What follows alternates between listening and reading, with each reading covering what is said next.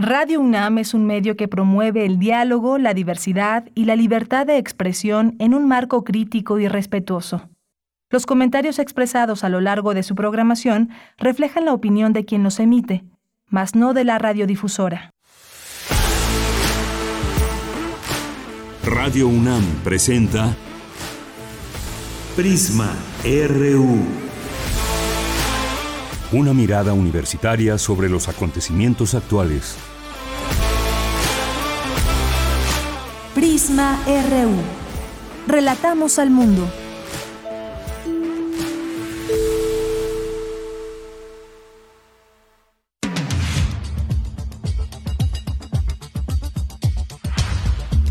Muy buenas tardes, muchas gracias por estar aquí en Prisma RU. Es la una de la tarde con tres minutos y le damos la bienvenida como todos los días en este espacio. Ustedes son bienvenidos de una a tres de la tarde a través de Radio UNAM 96.1 de FM, www.radio.unam.mx. Como todos los días tenemos nuestra propuesta informativa. Hoy vamos a dedicar un espacio para hablar de este asesinato a dos sacerdotes jesuitas, lo que enmarca pues una violencia que se vive en esta zona porque ha sido identificado el presunto agresor de estos sacerdotes. Vamos a platicar con el maestro Bernardo Barranco, que es maestro en Sociología del Catolicismo Contemporáneo, y nos va a platicar sobre esto. Él escribió una, eh, un artículo en la jornada señalando pues esta, este tema de violencia, pero sobre todo también destacó la labor que hacen los jesuitas en esta zona del país con los eh, y sobre todo ese involucramiento con personas que lo necesitan, con personas de escasos recursos y todo lo que ha hecho esta eh, diócesis ahí en esta en esta zona, toda esta eh, pues los jesuitas todo el trabajo que han hecho en este lugar. Vamos a platicar con él. Importante pues eh, que se hable de esto, pero sobre todo pues fue un asesinato y además el robo de los cuerpos.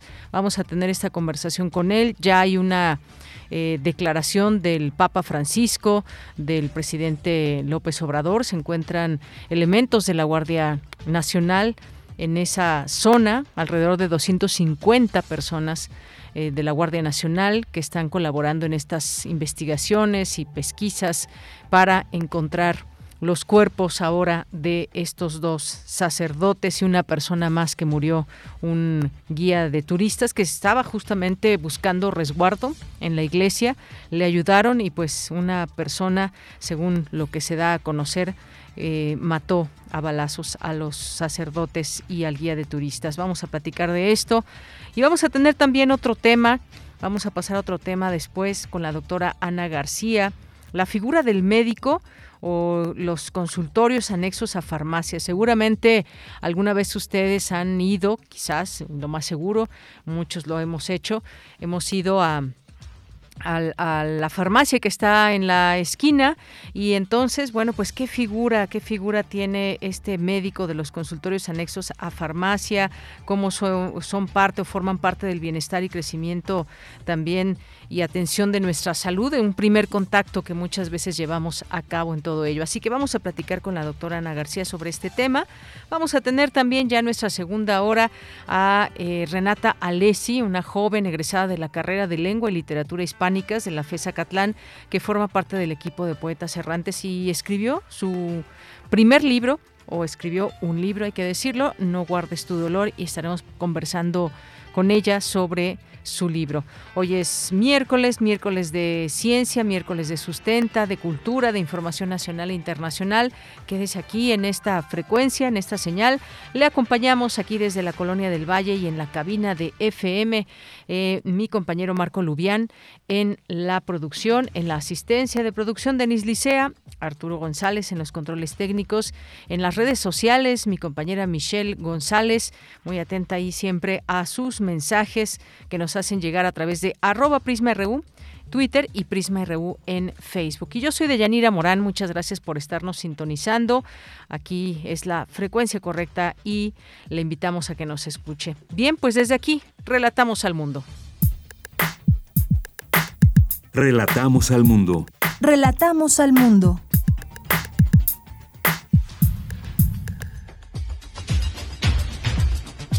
Y a la una con siete le informamos en este día miércoles 22 de junio en la información universitaria, la Facultad de Medicina inauguró la primera unidad especializada en enfermedades raras en México.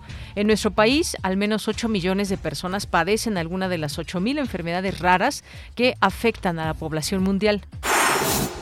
La UNAM y la Conferencia Interamericana de Seguridad Social firman convenio de colaboración. Se busca fomentar la cooperación en los campos de docencia, investigación, cultura y difusión en áreas de interés común. La doctora Susana López Charretón analiza por qué hay brotes de diversos virus y los factores que favorecen el surgimiento de enfermedades emergentes como la sobrepoblación, la globalización y el cambio climático. En la información nacional, el Papa Francisco lamentó este miércoles el asesinato de padres jesuitas en Chihuahua. Expresó su consternación por tantos asesinatos que hay en México. Y esta mañana, el presidente Andrés Manuel López Obrador envió condolencias a la comunidad jesuita e indicó que ya se tiene identificado al homicida. Escuchemos. Mis condolencias a la Compañía de Jesús, a los jesuitas de México, del mundo, por estos lamentables hechos y también ya comprobado un civil y hay todavía dos personas desaparecidas, entre ellos una señora, la esposa de una de las víctimas. Se está haciendo una investigación, hay ya elementos de la Secretaría de la Defensa Nacional que actuó de inmediato hay una búsqueda, ya se tiene identificado al responsable, al homicida, y vamos a seguir con las investigaciones. También está haciendo lo que le corresponde el gobierno de Chihuahua, pero dimos la instrucción, aunque se trata de un asunto del fuero común, de enviar a elementos de la Secretaría de la Defensa Ahora lo que nos importa más es encontrar eh, los cuerpos. Ya se ha avanzado en la investigación y detener a los responsables. Bien, pues ahí las palabras del presidente en torno a este caso que pues ha contrariado, que ha afectado, que ha sido pues de una manera sorpresiva y lamentable estos estos hechos. Y esta mañana se registró un mega apagón en Yucatán, Campeche y Quintana Roo. La Comisión Federal de Electricidad informó que ya trabaja para restablecer el suministro eléctrico. En la información internacional, al menos mil personas murieron y más de 1.500 resultaron heridas por el sismo de 5.9 grados que sacudió el este de Afganistán. Numerosas organizaciones humanitarias trabajan en coordinación con autoridades talibanes para rescatar a sobrevivientes de la catástrofe. Hoy en la UNAM, ¿qué hacer? ¿Qué escuchar? ¿Y a dónde ir? En el año 2020, Teatro UNAM presentó el primer ciclo de acción Más Aislamiento, una propuesta multimedia en la que artistas y colectivos escénicos expresaron cómo resintieron el distanciamiento social por la pandemia de COVID-19 y cómo se liberaron a través de su práctica creativa. Mediante la expresión visual, corporal, sonora, documental, verbal o performática, comparten con el público el potencial del arte para transformar la vivencia del confinamiento en eventos significativos. Este material se encuentra disponible en el sitio oficial teatrunam.com.mx. No te puedes perder una emisión más de la serie Islas Resonantes, espacio sonoro bajo la conducción de Cintia García Leiva, con entrevistas especialistas de diversos terrenos disciplinares y sesiones de escucha dedicadas a temas puntuales de la sonoridad. La serie Islas Resonantes te espera todos los miércoles en punto de las 16 horas, después del corte informativo. El Museo Universitario Arte Contemporáneo te invita a visitar la exposición Maternar entre el síndrome de Estocolmo y los actos de producción, que cuenta con una selección de obras producidas por artistas de diversas generaciones y latitudes durante los últimos 20 años, mostrando la maternidad como un concepto en disputa desde muchas trincheras. La muestra, Maternar, entre el síndrome de Estocolmo y los actos de producción, la podrás visitar en el Museo Universitario Arte Contemporáneo de jueves a domingo de 11 a 17 horas hasta el próximo primero de julio. Recuerda que durante tu visita deberás respetar las medidas sanitarias recomendadas por el personal de este recinto universitario.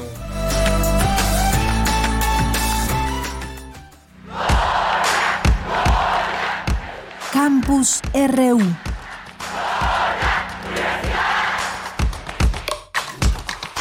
Una de la tarde con 12 minutos. Hoy en nuestro campus universitario nos vamos a enlazar con mi compañera Virginia Sánchez, la Facultad de Medicina, una noticia muy importante porque inauguró la primera unidad mixta especializada en enfermedades raras en México. Vicky, te saludo con mucho gusto. Muy buenas tardes. Igualmente, Bella, muy buenas tardes a ti y al auditorio de Prisma RU con el objetivo de conformar un centro de referencia nacional para el diagnóstico genético de enfermedades raras y mejorar la calidad de vida en pacientes que las padecen mediante diagnósticos precisos, así como fomentar la investigación clínica y básica en enfermedades raras propias de nuestra población, la Facultad de Medicina de la UNAM, en colaboración con la Fundación de Asistencia Privada Oftalmológica Conde de Valenciana, presenta la unidad mixta de diagnóstico de enfermedades raras en conferencia de prensa, Juan Carlos Centeno Ruiz, responsable de la unidad de investigación de la Fundación Conde de Valenciana de la Facultad de Medicina, detalló que existen cerca de 8.000 enfermedades raras que afectan al 7% de la población mundial. El 85% de estas, dijo, son de origen genético. Escuchémosla. Toda enfermedad que tenga una frecuencia igual o menor a uno en cada 2.000 individuos de la población general, a eso lo vamos a llamar una enfermedad rara. Y se conocen cerca de 8.000 enfermedades distintas, que son muchísimas enfermedades, 8.000, y se sabe que afectan aproximadamente al 7% de la población mundial. Son 300 millones de personas al menos que sufren alguna de estas 8.000 enfermedades raras distintas. dentro de las características de las enfermedades raras es que 85% de ellas son de origen genético. ¿Qué quiere decir esto? Que la causa de estas enfermedades son por alteraciones, mutaciones, cambios en el material genético y eso tiene diversas implicaciones. Una sería que son hereditarias y la otra muy importante que son susceptibles de identificar esa causa mediante estudios genéticos. En nuestro país tiene un registro de 8 millones de personas con una enfermedad rara, de las cuales el 50% son niños, los cuales pueden pasar muchos años sin un diagnóstico específico. Asimismo, el experto señala que otra característica de las enfermedades raras es que debido a su baja prevalencia, la gran mayoría de las y los médicos no fueron entrenados para identificarlas, lo cual genera situaciones alarmantes. Escuchemos. Esto resulta en que hay poco conocimiento, tanto socialmente como a nivel médico, de estas enfermedades. Y esto hace que haya cifras alarmantes. Por ejemplo, un paciente con una enfermedad rara se sabe que en promedio recibe tres diagnósticos erróneos en su vida. Se sabe que pasan por lo menos ocho años en promedio para recibir un diagnóstico correcto. Y en ese periodo de recibir un diagnóstico correcto, se pueden visitar o se pueden consultar al menos 10 especialistas. Y esto se imaginan ustedes el costo no solo económico, sino emocional para el paciente y sus familias. Entonces, este periodo de tiempo que tarda un paciente con una enfermedad rara en ser diagnosticado se llama odisea diagnóstica. Y todos los, muchos de los esfuerzos que se están haciendo en el mundo y en México para esta enfermedad es acortar ese periodo de odisea diagnóstica, que no sean ocho años, que podamos diagnosticar cada vez más rápido a estos pacientes, porque de eso depende muchas veces empezar tratamientos si son accesibles o también prevenir complicaciones en los pacientes. Esta unidad mixta de diagnóstico de enfermedades raras ofrecerá consultas especializadas de primera vez y subsecuentes, toma de muestra para extracción de material genético, así como de realización e interpretación de estudios de diagnóstico genético, entre otras acciones. Para programar citas en esta unidad es en el teléfono directo 55 54 42 17 27 o bien a través del correo enfermedadesraras@unam.mx. Asimismo pueden encontrar toda la información en la página enfermedadesraras.facmed.unam.mx. Esta es la información. Vicky, muchas gracias y muy buenas tardes. Buenas tardes. Bien, pues importante esta unidad especializada de enfermedades raras en México, la cual padecen al menos 8 millones de personas eh, y afecta también a toda la población, a la población mundial en general, a muchas personas y que por ser raras no significa que no deban ser atendidas, ni mucho menos, sino pues al contrario, tratar de conocer más de todo ello y qué mejor que hacerlo desde la Facultad de Medicina con esta unidad especializada. Vamos ahora a otra información con Cindy Pérez Ramírez. La fuente principal de las pandemias futuras es la zoonosis. Desafortunadamente, advierten especialistas, es muy difícil predecir qué patógenos pueden ser los causantes. Cindy, eh, adelante, muy buenas tardes. Deyanira, muy buenas tardes a ti y a todo el auditorio. Se conocen como enfermedades virales emergentes aquellas infecciones causadas por virus recientemente identificados por ejemplo, el ébola, el SIDA, la influenza H1N1 y el SARS-CoV-2 dentro de las causas de aparición de estas enfermedades emergentes y reemergentes están los eventos zoonóticos, en los que un agente patógeno puede cambiar de huésped generalmente a una especie distinta. Por ejemplo, un virus que infecta naturalmente murciélagos puede saltar a otra especie animal o al ser humano y adaptarse a su nuevo huésped. Así lo explicó la viróloga y miembro del Instituto de Biotecnología de la UNAM, Susana López Chavetón, durante la mesa organizada por el Colegio Nacional de Enfermedades Virales Emergentes y Reemergentes.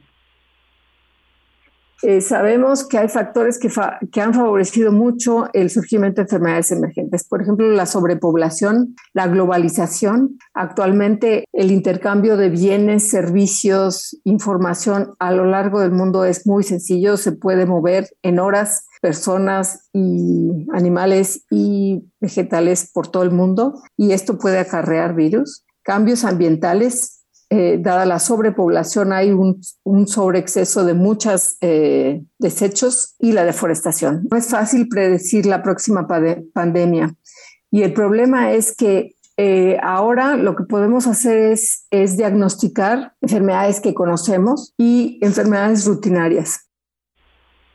La especialista se refirió también a las acciones que se están tomando para monitorear los brotes mediante los vectores de muestras ambientales y silvestres ejemplo, eh, de virus en eh, haciendo mapeos metagenómicos de eh, animales silvestres que sean centinelas. Eso lo hacen ya mucho en África, por ejemplo. Tienen monos centinelas que cada cierto tiempo se les, se les toman muestras y podemos ver qué virus están circulando, por lo menos en, en África y así se propone eh, ir mapeando metagenómicamente animales centinelas. También hacer metagenoma de aguas eh, residuales, de todos los desperdicios de lugares donde se sacrifican animales. Esto por lo menos nos puede dar eh, una idea de qué es lo que está circulando y estar prevenidos por si aparecen síntomas, pero no es fácil. Deyanira, alrededor del 60% de las enfermedades infecciosas humanas son zoonóticas y 75% de los agentes patógenos de las enfermedades emergentes son de origen animal. Este es el reporte. Gracias, Cindy. Muy buenas tardes. Muy buenas tardes. Bien, de ahí nos vamos al siguiente tema. Esto que nos dijo Cindy a través de esta información y de la doctora eh, López Charretón, pues muy importante porque aquí se ha comentado eso justamente que habrá pandemias eh, en un futuro y que hay varios elementos a tomar en cuenta y entre esas pues está por supuesto también lo que decía la propia doctora que son pues el cambio climático puede ser una de ellas también la concentración de muchas personas, la sobrepoblación, eh, la globalización y son enfermedades emergentes que hay que salir al paso también a enfrentarlas, como esta que ya vimos y que estamos todavía pasando en el mundo, que es la COVID-19. Vamos ahora con Dulce García. La UNAM y la Conferencia Interamericana de Seguridad Social firman convenio de colaboración. Adelante, Dulce. Deyanira, muy buenas tardes a ti al auditorio de Prisma RU. Con el fin de fomentar la cooperación en los campos de docencia, investigación, cultura y difusión en áreas de interés común, la Universidad Nacional Autónoma de México y la Conferencia Interamericana de Seguridad Social firmaron un convenio de colaboración. Para el cumplimiento de este acuerdo se realizarán proyectos conjuntos de docencia e investigación, estimulando la formación de equipos mixtos de trabajo y se facilitará el intercambio de estudiantes con el propósito de realizar estudios de posgrado. Asimismo, se favorecerá el intercambio de personal académico con fines docentes, de investigación o asesoramiento, así como la realización de seminarios, cursos, talleres, diplomados, conferencias, entre otras actividades. Durante la firma de este convenio, el secretario general de la UNAM, el doctor Leonardo Lomelí, sostuvo que para la UNAM es crucial fortalecer la seguridad social. La Universidad Nacional Autónoma de México, a través de todas sus áreas de docencia y de investigación, tiene muchos temas en común con la Conferencia Interamericana de Seguridad Social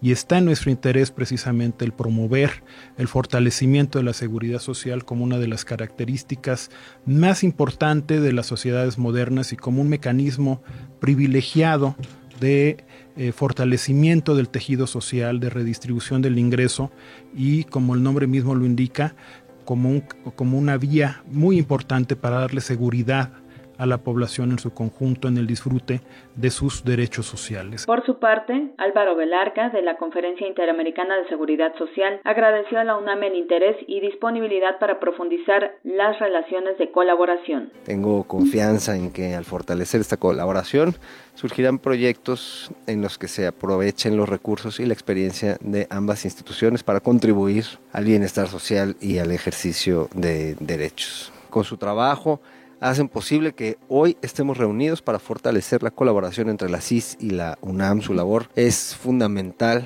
para poder materializar los convenios como el que firmamos. Este 2022 se cumplen 80 años de la reunión entre representaciones de 21 países americanos para celebrar la primera conferencia interamericana de seguridad social, que ahora se verán enriquecidos con la experiencia de la UNAM. Esta es la información. Muy buenas tardes. Gracias, Dulce. Muy buenas tardes.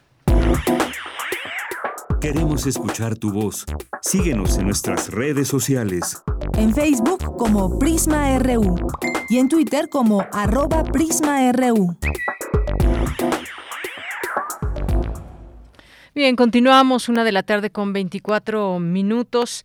Dos sacerdotes jesuitas fueron asesinados la noche de lunes en una iglesia de la comunidad de Cerocagui, en el estado mexicano de Chihuahua, junto a un guía turístico que buscaba refugio en un templo cuando era perseguido por una persona armada. Los cuerpos de los clérigos identificados como Javier Campos Morales, de 78 años, y Joaquín César Mora Salazar, de 80 años, así como el de la tercera víctima, Pedro Eliodoro, fueron robados y aún se desconoce su paradero. Este miércoles se informó que más de 250 elementos del ejército se encuentran en la Sierra Tarahumara de Chihuahua para sumarse a las labores de búsqueda del presunto responsable del asesinato, identificado como José Noriel Portillo alias El Chueco y presunto líder de los Salazar, brazo armado del cártel de Sinaloa en esa región. ¿Qué enmarca pues a esta zona en cuanto al tema de la inseguridad o la violencia.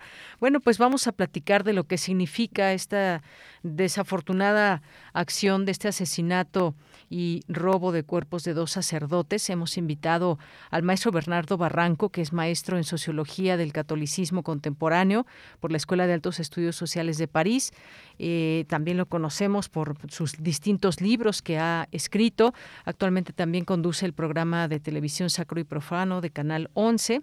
Es colaborador de La Jornada, Milenio y de la revista Proceso. Maestro Bernardo Barranco, bienvenido, muy buenas tardes.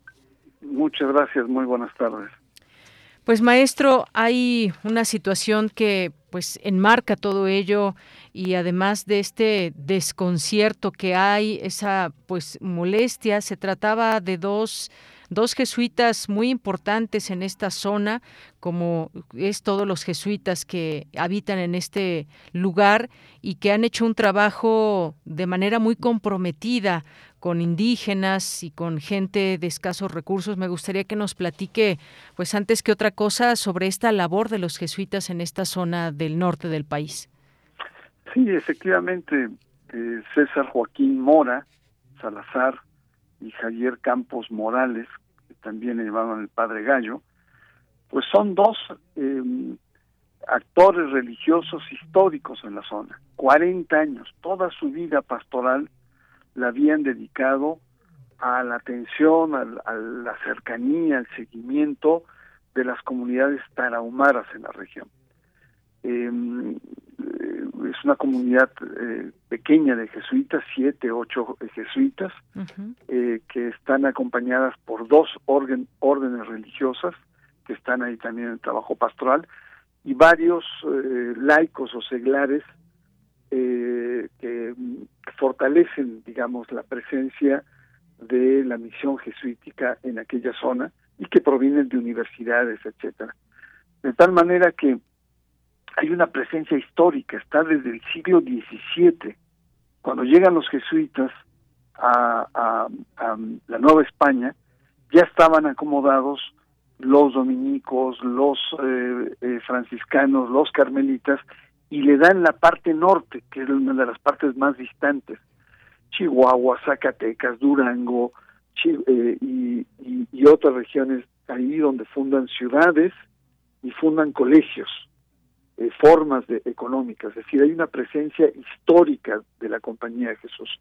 Y ahí tenemos que enmarcar esta presencia que fue nutrida eh, de manera muy interesante en el siglo XX por un obispo jesuita también en esa zona, José Yaguno, que introduce elementos de la teología latinoamericana, de la opción por los pobres, de la lucha por los derechos humanos, etcétera, de tal manera que para entender a estos dos sacerdotes jesuitas y a esa misión que está ahí, hay que ver que no solamente es la transmisión de la fe de manera abstracta, sino es una pastoral social que involucra educación, involucra eh, capacidades de organización, involucra desarrollo económico a través de cooperativas y otras iniciativas y también el tema de los derechos humanos. De tal manera que este par de ancianos jesuitas, verdaderos, eh, muy querida además por la comunidad, verdaderos héroes de la fe, pues no merecían este, este final de martirio a manos del crimen organizado. La verdad que me parece muy injusto, muy doloroso, y muy indignante que les haya pasado justamente a ellos, a estas personas tan generosas, eh, un trágico final en donde aún ahora se están buscando sus cuerpos que están desaparecidos. Claro, es, es increíble esta situación más allá de pues lo que significa asesinar a dos representantes eh, jesuitas en esta zona y toda esta labor que nos platica, sin duda muy importante mencionarlo porque además es una labor de solidaridad con todas estas comunidades que lo requieren y además todo esto que nos menciona, el desarrollo económico, la educación, la organización social, no es solamente pues llevar la palabra, sino, sino crear acciones que conlleven a oportunidades para esta zona y en específico para los tarahumaras. Esto que usted menciona, esto último que también eh, pues nos tiene muy consternados, ya incluso hubo un mensaje del Papa Francisco en torno a esto, pues es la desaparición propia también de los cuerpos, que no se sabe dónde están los cuerpos y en, enmarcado esto con muchas preguntas. Se sabe hasta el momento que esta persona, una persona venía huyendo, un guía de turistas que le dieron cabida en la iglesia y una persona pues mató a estos sacerdotes, pero hay un, un tercer sacerdote que incluso estuvo platicando con el asesino que pidió perdón y después pues simplemente simplemente se fue. Hay muchas cosas que tendrá que investigar la fiscalía, ya hay eh, presencia del ejército en esta zona. Pero ¿qué decir ahora en torno a este tema de la violencia, maestro Barranco? Bueno, es dramático lo que pasa en, estas comunidades. Ya de por sí son eh, comunidades indígenas, eh, comunidades eh, muy marginadas, con mucha pobreza, con grandes problemas de salud, de infraestructura, y todavía, a pesar de toda esta estas penurias que tienen que, sufrir em, estas comunidades indígenas, pues está el despliegue, eh, eh, diría, pues canalla, abierto del crimen organizado. Y no es de ahora. Este, el chueco, este presunto asesino, es un personaje que viene actuando desde hace más de 10 años. Y desde hace más de 10 años el crimen organizado de manera muy descarada, esa es la palabra que no me venía a la cabeza, descarada, dominan toda esta región. Y los jesuitas, en cierto sentido, como en Guerrero y otras partes de lugares muy complejos, eh, conocían a todos estos eh, eh, miembros criminosos y servían de mediadores, ¿no? Para fustigar, para mediar, para el, el atemperar excesos que tienen estos, eh, estos sicarios. Lo que llama la atención es, hay versiones en donde dicen que este chueco estaba totalmente drogado y poseído, ¿no? Y que no midió y mató a los sacerdotes.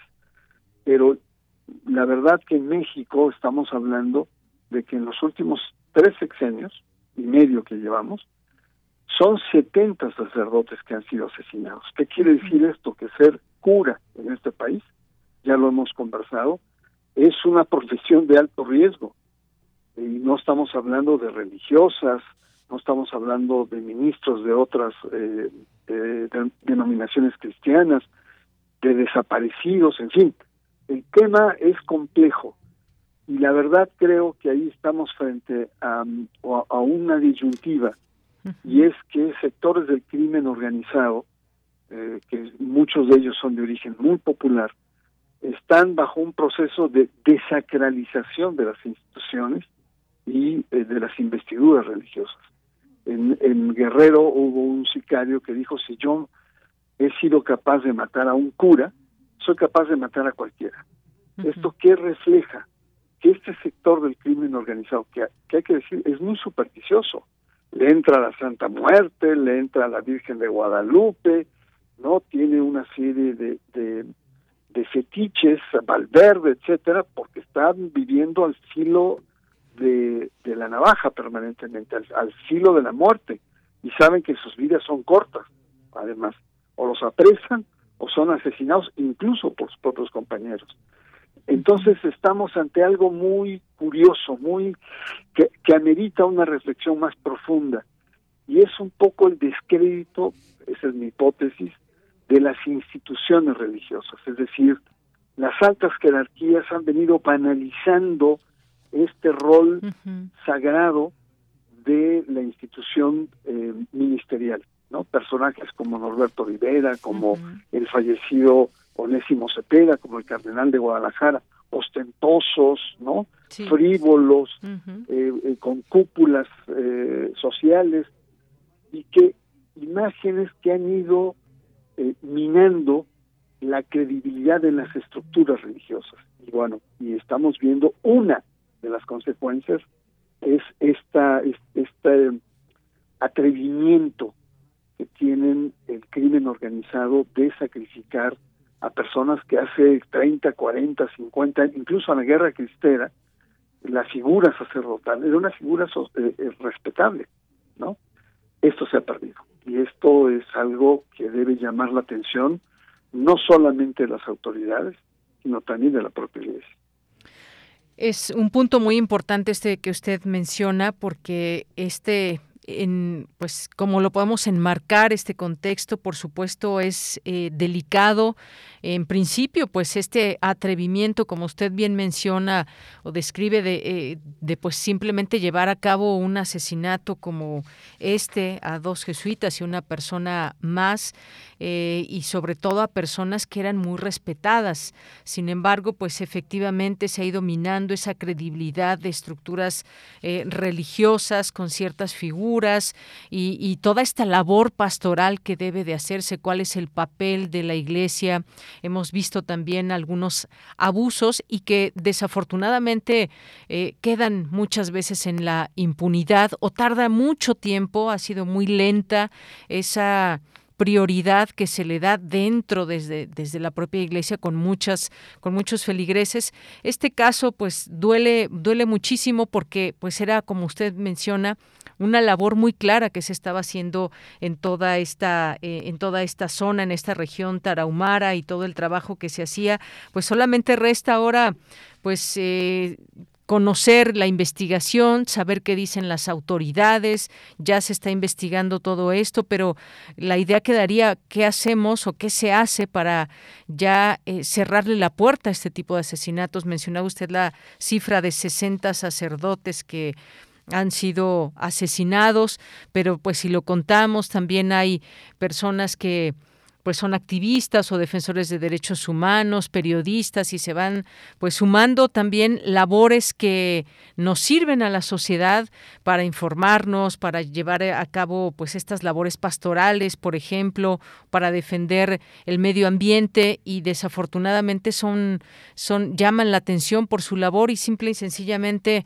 pues algo pasa, son asesinados, son desaparecidos y simplemente pues a veces la impunidad en todo esto ojalá que no quede impune, eso siempre, pues el lugar común, ojalá que se investigue y demás, pero ya la vida de estas personas y su labor pues va a quedar minada. Hay miedo, por supuesto, y hay una reacción también de quienes estaban muy cercanos a estas, a estos dos sacerdotes, maestro.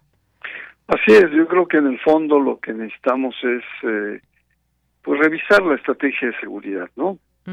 Tanto la estrategia de guerra que inició Felipe Calderón y que está en la raíz de lo que está pasando ahora ahí en Chihuahua, hasta eh, eh, la estrategia, digamos, de mayor condescendencia por parte del gobierno de Andrés Manuel López Obrador, creo que ambas son fallidas. Hay que reestructurar, pero lo que no podemos permitir es que eh, sigamos viviendo en esta situación de incertidumbre porque toda iniciativa social, sea religiosa, secular, sea cultural o económica, por parte del, tejido social, está minado, está contenido por eh, fuerzas del crimen organizado que pues campean eh, las diferentes regiones del país. Entonces, pues tenemos ahí una especie de metástasis, pues que tenemos que ver qué hacemos, porque esto puede pues eh, irrumpir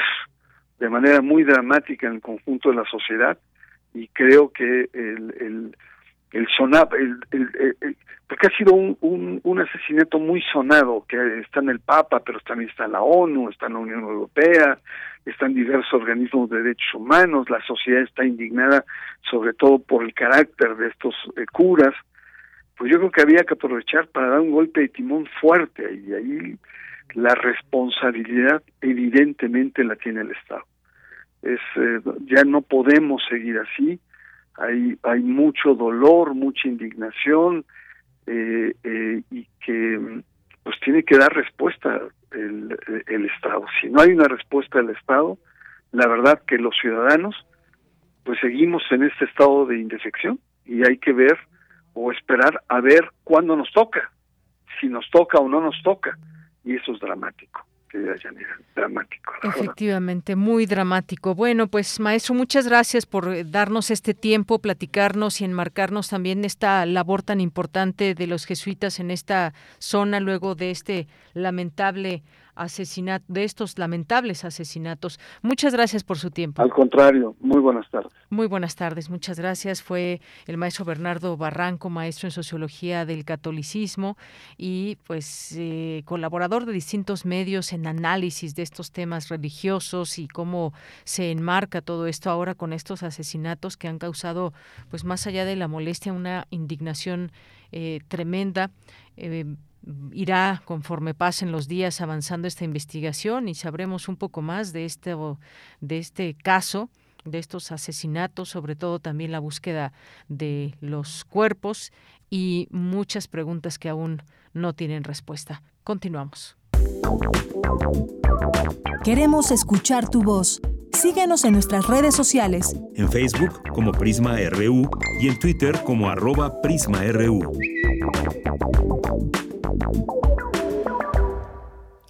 Bien, continuamos, continuamos y ahora vamos a hablar de ese tema. Les comentaba al inicio que muchas veces eh, la medicina que tiene que ver con muchas, con muchas cosas y, vamos poco a poco aquí viendo algunas de ellas en distintos momentos, en distintos espacios aquí en Prisma RU. Y hoy quisimos platicar de la figura del médico eh, en los consultorios anexos a farmacia. Y yo decía, pues muchas personas seguramente han acudido alguna vez por lo menos a, eh, a una cita médica eh, por, como primer contacto y de ahí, pues bueno, un médico que nos atiende, nos da una atención y nos puede canalizar, ya sea con un especialista o ahí mismo nos receta algún antibiótico. ¿Cuál es esta relación que debe haber entre esta figura del médico con los pacientes. Bueno, pues vamos a platicar con la doctora Ana García, ya en algún momento lo hemos hecho. Ella eh, escribió un libro que nos habla de muchas cosas también referentes a la medicina, si la medicina se ha vuelto un negocio, en fin, varias cosas y hoy en particular vamos a tocar este tema. Doctora Ana García, eh, ella es egresada del Instituto Politécnico Nacional, estudiante de la maestría en gestión de servicios de salud y a través de su libro que les comento busca explicar cómo influyen diversos factores en el área de la salud y cómo repercuten en el sistema económico y social de un país. ¿Qué tal, doctora Ana? ¿Cómo estás? Muy buenas tardes. Hola, Deyanira. Buenas tardes. Buenas tardes a todos los que nos están escuchando. Muchas gracias por la invitación. Para mí es un placer estar con ustedes el día de hoy y más platicando este tema que para mí es muy importante. Claro, yo sé que muchos de estos temas para ti significan mucho y nos y nos platicas también como pacientes que somos muchas ocasiones cuál es esa figura de del médico y en este en este caso en particular en los consultorios anexos a farmacia. A ver, cuéntanos, ponos en contexto qué es lo que debemos saber también como como pacientes. Ok, mira, los consultorios anexos a, farmacias o, o los CAF, los abreviados que se le llaman CAF, es este modelo de negocio en el cual viene a sustituir o viene a ser competencia directa para el sector eh, público en cuestión de brindar la atención médica. Todos hemos, estoy segura que hemos necesitado de, de la atención médica y esta atención médica por lo regular buscamos que sea calidad, principalmente buscamos que tenga calidad, pero no solamente eso, sino que también cumpla con nuestras expectativas cosa que en el sector público mm, difícilmente lamentablemente no, no, no cubre con estas necesidades. A lo mejor podemos, eh, podemos cubrir la necesidad de solventar o de resolver nuestro problema de salud, pero nos hace falta esta expectativa que nosotros como usuarios, como pacientes, como enfermos necesitamos y buscamos. Es por eso que ahorita ha surgido mucho el sistema de negocio en cuestión de la venta de medicamentos y que en cada esquina podemos ver que existe un consultorio anexo a farmacia, lo cual también me preocupa porque es, es un negocio en el cual eh, por muchos eh, vemos que a veces las recetas no es lo que lo que el paciente o el enfermo necesita sino caemos como médicos en esta situación de vender por vender. Somos cómplices también de este negocio llamado medicina, negocio llamado farmacéutica, y perdemos esta calidad y esta ética en brindar, y sobre todo perdemos el objetivo que es por ver la salud del paciente, ver en verdad eh, nuestra vocación, que es eh, el poder eh, solventar o resolver el problema de salud con tal de, vender, ¿no? Ahí es donde la balanza creo que se inclina más hacia, hacia el negocio que propiamente a la ética profesional. Efectivamente, esto que mencionas es un es muy importante. Me gustó esta esto que mencionaste de bueno para entender, por supuesto, todo esto es un modelo de negocio. Si nos ponemos a pensar hace muchos años antes de que llegaran eh, pues todas estas eh, posibilidades pues simplemente no no se tenía esa atención de otra manera si es que no ibas al centro de salud o al hospital que te corresponde o incluso pues un, obviamente una cita privada. Pero surgió esto como un modelo de negocio. Podemos poner aquí la marca las marcas que sean. Hay varias farmacias que tienen su eh, su consultorio adjunto y muchas veces como bien dices es pues la competencia porque te cobran pues por tomarte la presión, por colocarte, por ponerte alguna inyección o simplemente pues es tu primer contacto sobre alguna situación, incluso ahora que pues pasó todo esto o está pasando todo este tema de COVID-19, pues muchas personas acudían directamente y de manera rápida a tratar de indagar si era realmente COVID o no para después pues generar una prueba, un tratamiento y demás, pero fueron digamos que muy importantes. Veíamos filas a lo largo de esta pandemia, en algunos momentos muy álgidos, como había mucha gente formada en estos lugares. Después incluso ya pusieron eh, pruebas y demás, pero se ha ido se ha ido ampliando este modelo de negocio porque hay una necesidad, doctora. Así es, lo acabo de decir, y le diste justo al clavo, la necesidad por la atención de salud que lamentablemente en el sector público está saturado y es deficiente.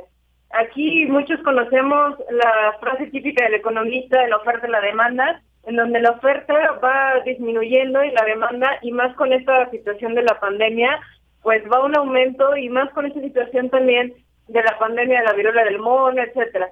Cuando tenemos colapsado, cuando nuestro sistema de salud está deficiente, es obvio y esperado que la gente busque soluciones, busque las fugas, eh, busque eh, información por otro lado en el cual a lo mejor no es fidedigna. Entonces, aquí es donde considero yo que las farmacéuticas empiezan a mm, querer solventar esta gran demanda que existe, como brindándoles la atención de primera mano y ahorita como vimos en el COVID, brindando esta, esta venta de pruebas de antígeno y, de PCR a, a diestra y siniestra, ¿no? Es una situación en la cual la gente ya por sí sola iba y, se hacían las muestras en tiempos inadecuados, en formas inadecuadas, cuando no era prescrito por el médico. Que incluso, y lamentablemente lo tengo que decir, mismos colegas han tenido miedo de enfrentar esta pandemia cuando considero yo que somos los, los primeros en, dar la cara y en, y en luchar. Y sobre todo los primeros en dar las prescripciones adecuadas me, me, a veces me sorprendo de las recetas y las indicaciones y no quiere decir que yo sea la experta y la sabe todo, ¿no? Pero hay veces que recetan cosas que el paciente no necesita bajo las condiciones que no necesitan y sobre todo mandar a hacer pruebas que no necesitan o en tiempos inadecuados. Eso la verdad también también me preocupa porque si estamos hablando de calidad en servicios de salud también involucra al médico, capacitar al médico y que el médico tenga eh, el poder o la herramienta intelectual para poder guiar al enfermo, ¿no? Para poder solventar o responder a todas sus dudas y decirle a la familia o al paciente calma, calma porque están seguros, eh, sigan mis indicaciones y si en algún momento yo no puedo eh, porque también tenemos límites como médicos. Yo no puedo solventar su problema, yo no puedo resolver su problema, pero sí sé con quién canalizarlos o a qué persona dirigirlos para que puedan eh, seguir adelante o salir adelante, ¿no? Eh, una de las cosas que siempre me vienen a la mente, que solemos mucho decir, es que los pacientes, por ejemplo, los que están en, cáncer terminal, dicen, ya no hay nada que hacer. Siempre a mis alumnos les digo, eh, prohibido decir esa palabra, porque aún teniendo la muerte enfrente, hay muchas cosas que hacer. Mm, a lo mejor en, el rubro médico no, pero hay muchas áreas de una persona en las cuales se pueden hacer y nosotros como médicos, y aquí es donde entra la figura del médico, eh, podemos ser este líder, este guía para esas personas en las cuales eh, entran a veces en desesperación y lo vimos en COVID y lo vimos mucho en muchas de muchas formas. Entonces, este modelo de negocio eh, es, es obvio que surgió alrededor de 1990. Eh, también surgió dado las prescripciones de los antibióticos que tenían que hacer con receta porque era una, una venta excesiva de antibióticos y esto generaba o repercutía en cuestión de la resistencia de los microorganismos en los cuales eh, la gente se automedicaba eh, de forma no adecuada y los medicamentos ya no hacían efecto, los antibióticos ya no hacían efecto. Y es un fenómeno que hasta cierto punto se sigue viviendo, no tanto como antes, pero ahorita podemos ver que para un, un dolor de garganta están recetando un antibiótico. No quiero decir nombres, pero son antibióticos los cuales a veces es un es un catarro viral y no necesitan antibióticos. Entonces eh, es una venta excesiva también de antibióticos, los cuales lo he dicho en entrevistas pasadas. Los médicos es este puente entre el enfermo y el, y, la, el negocio de la farmacéutica. Eh, también recuerdo la, la vez pasada eh, que tuve la entrevista contigo en cuestión de qué pasa con los laboratorios. Bueno, sí, necesitamos laboratorios, pero eh, necesitamos laboratorios para investigación, necesitamos laboratorios para pagar todo este recurso humano científico, médicos preparados que hagan estudios eh, de las nuevas enfermedades, de renovar nuevos medicamentos. Pero ¿qué pasa cuando ya anda vendiendo el médico sus recetas? Que también hay un una venta excesiva con presión de estos de estos de estos eh, líneas farmacéuticas, ¿no? Entonces es un juego muy muy difícil, es una línea muy delgada, pero considero yo que hay que saber eh, saber bien el objetivo. Uno considero que es no perder la ética profesional, eh, tener a nuestros médicos capacitados en este aspecto de quiénes somos, eh, cuál es nuestra función ante la sociedad, que se ha perdido muchísimo, porque ahora le creen más al Internet que a lo que diga el médico. El médico se ha sentido ofendido incluso por si el paciente le pregunta de su enfermedad o incluso le pregunta, es que leí en Internet esto, cuando considero yo que al contrario, es decir, pregúnteme lo que quiera y consúltelo, no pasa nada, al contrario, eso me genera más confianza. Efectivamente, pues todas estas cosas son, muchas veces nos vemos inmersos en ello, eh, de cómo, eh, a dónde acudir y sobre todo también si pensamos en precio, porque son precios que están más al alcance de la mano que si nos vamos a un hospital privado, por ejemplo. Nada se podría comparar con esta primera cita que tienes tú con algún médico general. Otra cosa importante, saber estos lugares, y sí me he fijado en ello, todas las personas que atienden, todos los doctores, pues pues, evidentemente tienen que contar con una cédula profesional que está expuesta ahí. ¿Cuáles son estas recomendaciones que tú nos das cuando alguien decide ir eh, pues a este primer contacto con el médico de un consultorio eh, anexo a una a una farmacia que porque bueno, hasta el momento no, no lo sé, no sé si tengas tu información, pero tienen obviamente que ser médicos que tengan su cédula para poder dar una cita y sobre todo, pues prescribir algún, algún eh, medicamento.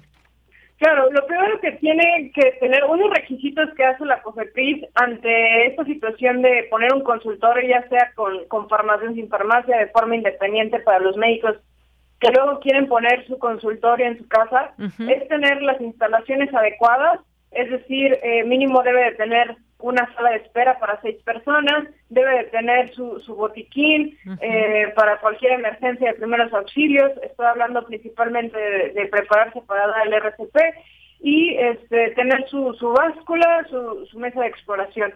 Y sobre todo, tener siempre a la vista, recuerden, siempre a la vista el título de la persona que la está atendiendo, del médico que la está atendiendo, y eso cotejarlo muy bien entre en la página de, de la Secretaría de Profesiones, porque también me ha llegado a tocar que son son personas, son títulos que no corresponden mm. con, con, con la Secretaría de Profesiones. Entonces, sobre todo, considero yo tener un médico de cabecera, un médico que sepa, que sepa de qué padeces, que sepa cómo eres en cuestión de personalidad, que sepa que, que puedes marcarle a, a las 5 de la tarde y tienes una emergencia, que sepa, que conozca a tu familia, que sepa tus costumbres, tus hábitos. Eso considero yo que se ha perdido eh, a lo largo del tiempo y es culpa también de nosotros los médicos por la calidad deficiente que a veces hemos brindado las consultas. Entonces, háganse de su médico de confianza, aunque sea médico general, que los vaya cauchando con, con un especialista si en dado caso lo requiere, eh, háganse de sus médicos especialistas de confianza, porque, híjole, a mí me da y me duele mucho cuando eh, nada más mandan y recetan cosas que a veces el paciente no lo necesita. Así es, muchas veces esos eh, medicamentos que a la larga pueden provocar otras situaciones o un medicamento que no corresponde, bueno, pues también hay y puede haber reacciones y cuántos no de nosotros conocemos a alguna persona que ha sido eh, mal prescrita en cuanto a algún medicamento y esto pues tiene consecuencias. Así que pues fijémonos muy bien cuando acudamos a uno de estos eh, consultorios anexos a farmacia, sobre todo pues bueno, las instalaciones que debe haber lo mínimo que ya nos mencionabas, pero también constatar esta cédula profesional de quien nos va a atender. Pues, eh, doctora Ana García, muchas gracias por estar aquí con el eh, auditorio, el público de Prisma RU, un tema muy importante y que pues podemos seguir platicando en otro momento de otros enfoques. Recuérdanos cómo se llama eh, tu libro, por favor, para que quien esté interesado en conocer más de todos estos aspectos lo pueda, lo pueda leer. Sí, claro. Eh, mi libro se llama Medicina es negocio. Lo pueden adquirir en Amazon. Ya está en Amazon aquí en México, también en Amazon Estados Unidos. Está en Gandhi, Sótano, eh, Sanborns, Mercado Libre o de forma directa a mi WhatsApp 5540-771976. También lo pueden conseguir en mis redes sociales. Estoy en Instagram como doctora Ana Gar Twitter como doctora Garciana y Facebook como doctora Ana García. Para temas preventivos y educativos en salud está mi canal de YouTube como doctora Ana García. Me encanta dar temas de salud, me encanta promover la medicina preventiva en lugar de la correctiva, me encanta que me pregunten, que me debatan, que me digan, que me explican. No lo sé todo, eh, aclaro, pero sin duda les puedo dar una respuesta que sea eh, certera y que les pueda resolver su problema de salud. Muchas gracias, Dayanira, por invitarme a tu programa. La verdad, siempre para mí es un gusto. Y pues bueno, a todos nuestros radioescuchas que están con nosotros en este momento, de verdad, eh, los invito, los invito a que se informen más en esta situación de COVID. COVID nos dejó muy vulnerables, nos, nos dejó muy golpeados en cuestión mental, sentimental y económica, pero sigamos adelante, sigamos eh, cuidándonos en nuestra salud, sigamos eh, protegiendo a nuestras familias, protegiendo de, nosotros mismos y, e informémonos principalmente de fuentes confiables, acercándose a personas que saben, a personas expertas. Les mando un abrazo, de verdad para mí es un gusto estar con ustedes. Muchas gracias, doña Pues muchas gracias a ti, doctora Ana García. Muy buenas tardes.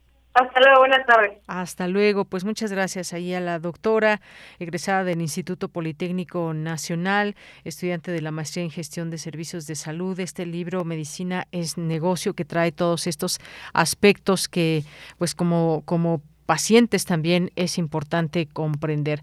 Bueno, pues nos vamos a ir al corte antes nada más comentarles rápidamente que pues se da a conocer que puede haber un posible nuevo ajuste en el tren eh, Maya eh, debido a la presencia de oquedades, cuerpos cavernosos y cenotes, el Instituto Nacional de Antropología e Historia evaluaría la necesidad de realizar un ajuste en el trazo del tramo 5 del tren Maya Cancún-Tulum. Esto lo informó el titular del organismo, Diego Prieto Hernández.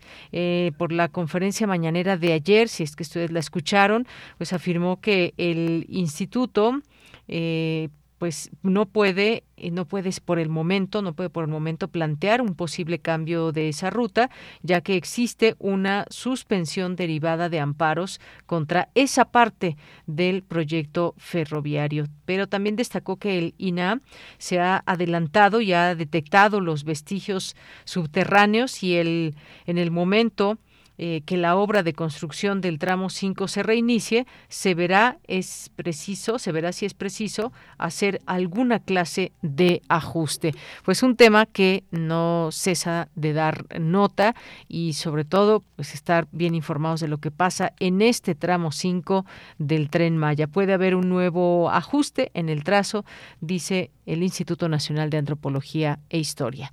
Son las 2 de la tarde, vamos a hacer un corte, regresamos a la segunda hora de Prisma RU. Prisma RU. Relatamos al mundo.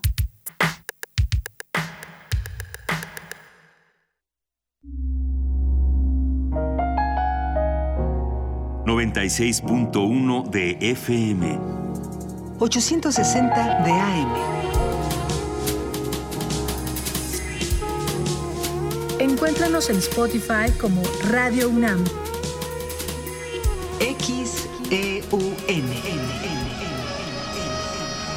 Radio UNAM. Experiencia sonora.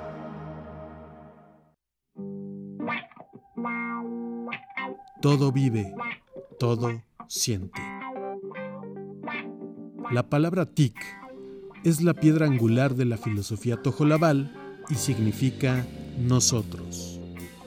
La música soul se intersecta con la cosmovisión maya tojolabal, Soul Tic, quienes presentan su nuevo álbum ¿Qué dice tu corazón?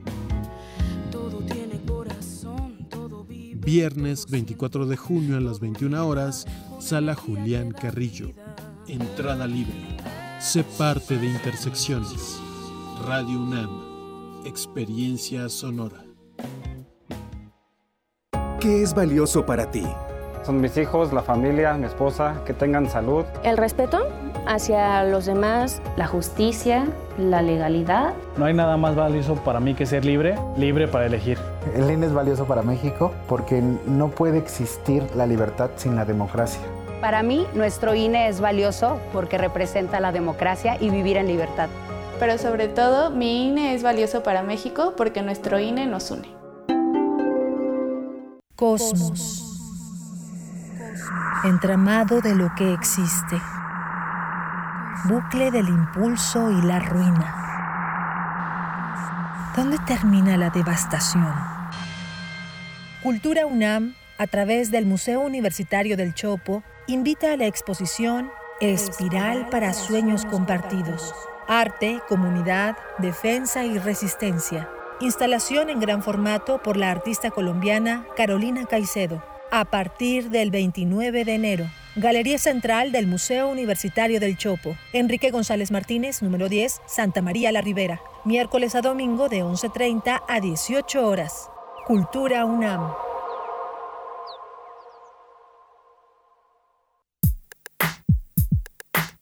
Relatamos al mundo.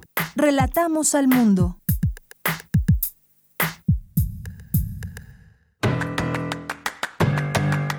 Mañana en la UNAM, ¿qué hacer? ¿Qué escuchar? ¿Y a dónde ir? El Programa Universitario de Estudios sobre la Ciudad de la UNAM abre la convocatoria para el segundo concurso internacional de estudios sobre la ciudad, Comunidades Postpandemia, Asimilar lo Aprendido, que se llevará a cabo del 19 al 21 de octubre en modalidad híbrida. Dicha convocatoria se encuentra abierta hasta el próximo 14 de agosto. Consulta las bases en el sitio oficial y las redes sociales del Programa Universitario de Estudios sobre la Ciudad de la UNAM. Recuerda que Sembraste Flores está de estreno con su segunda temporada. Mañana jueves 23 de junio la emisión se dedicará a la obra de Florentino Solano, licenciado en educación, escritor, traductor, promotor de la lectura, músico tradicional y jornalero agrícola de Metlatónoc, Guerrero, quien nos compartirá sus poemas. Sintoniza mañana jueves a las 10 horas el 96.1 de frecuencia modulada. Como parte de las actividades del Seminario Permanente de los Centros Históricos de la Ciudad de México, se llevará a cabo el foro La movilidad urbana en el Centro Histórico de la Ciudad de México, transporte y espacio público durante el confinamiento por la pandemia de COVID-19, que contará con la participación del doctor Orlando Isaac y Piña García, de la Escuela Superior de Ingeniería y Arquitectura del Instituto Politécnico Nacional. Conéctate el próximo jueves 30 de junio, en punto de las 17 horas, a través de la plataforma Zoom. Solicita tu código de acceso enviando un correo electrónico a msanchez.puec.unam.mx o consulta las redes sociales del Programa Universitario de Estudios sobre la Ciudad de la UNAM. Y recuerda que los contagios por COVID-19 están incrementando, por lo cual es necesario continuar con las medidas sanitarias recomendadas para evitar un contagio. Para Prisma RU, Daniel Olivares Aranda. Bien, son las 2 de la tarde con 5 minutos. Muchas gracias por continuar en sintonía del 96.1 de FM. También por eh, continuar quienes nos escuchan en www.radio.unam.mx.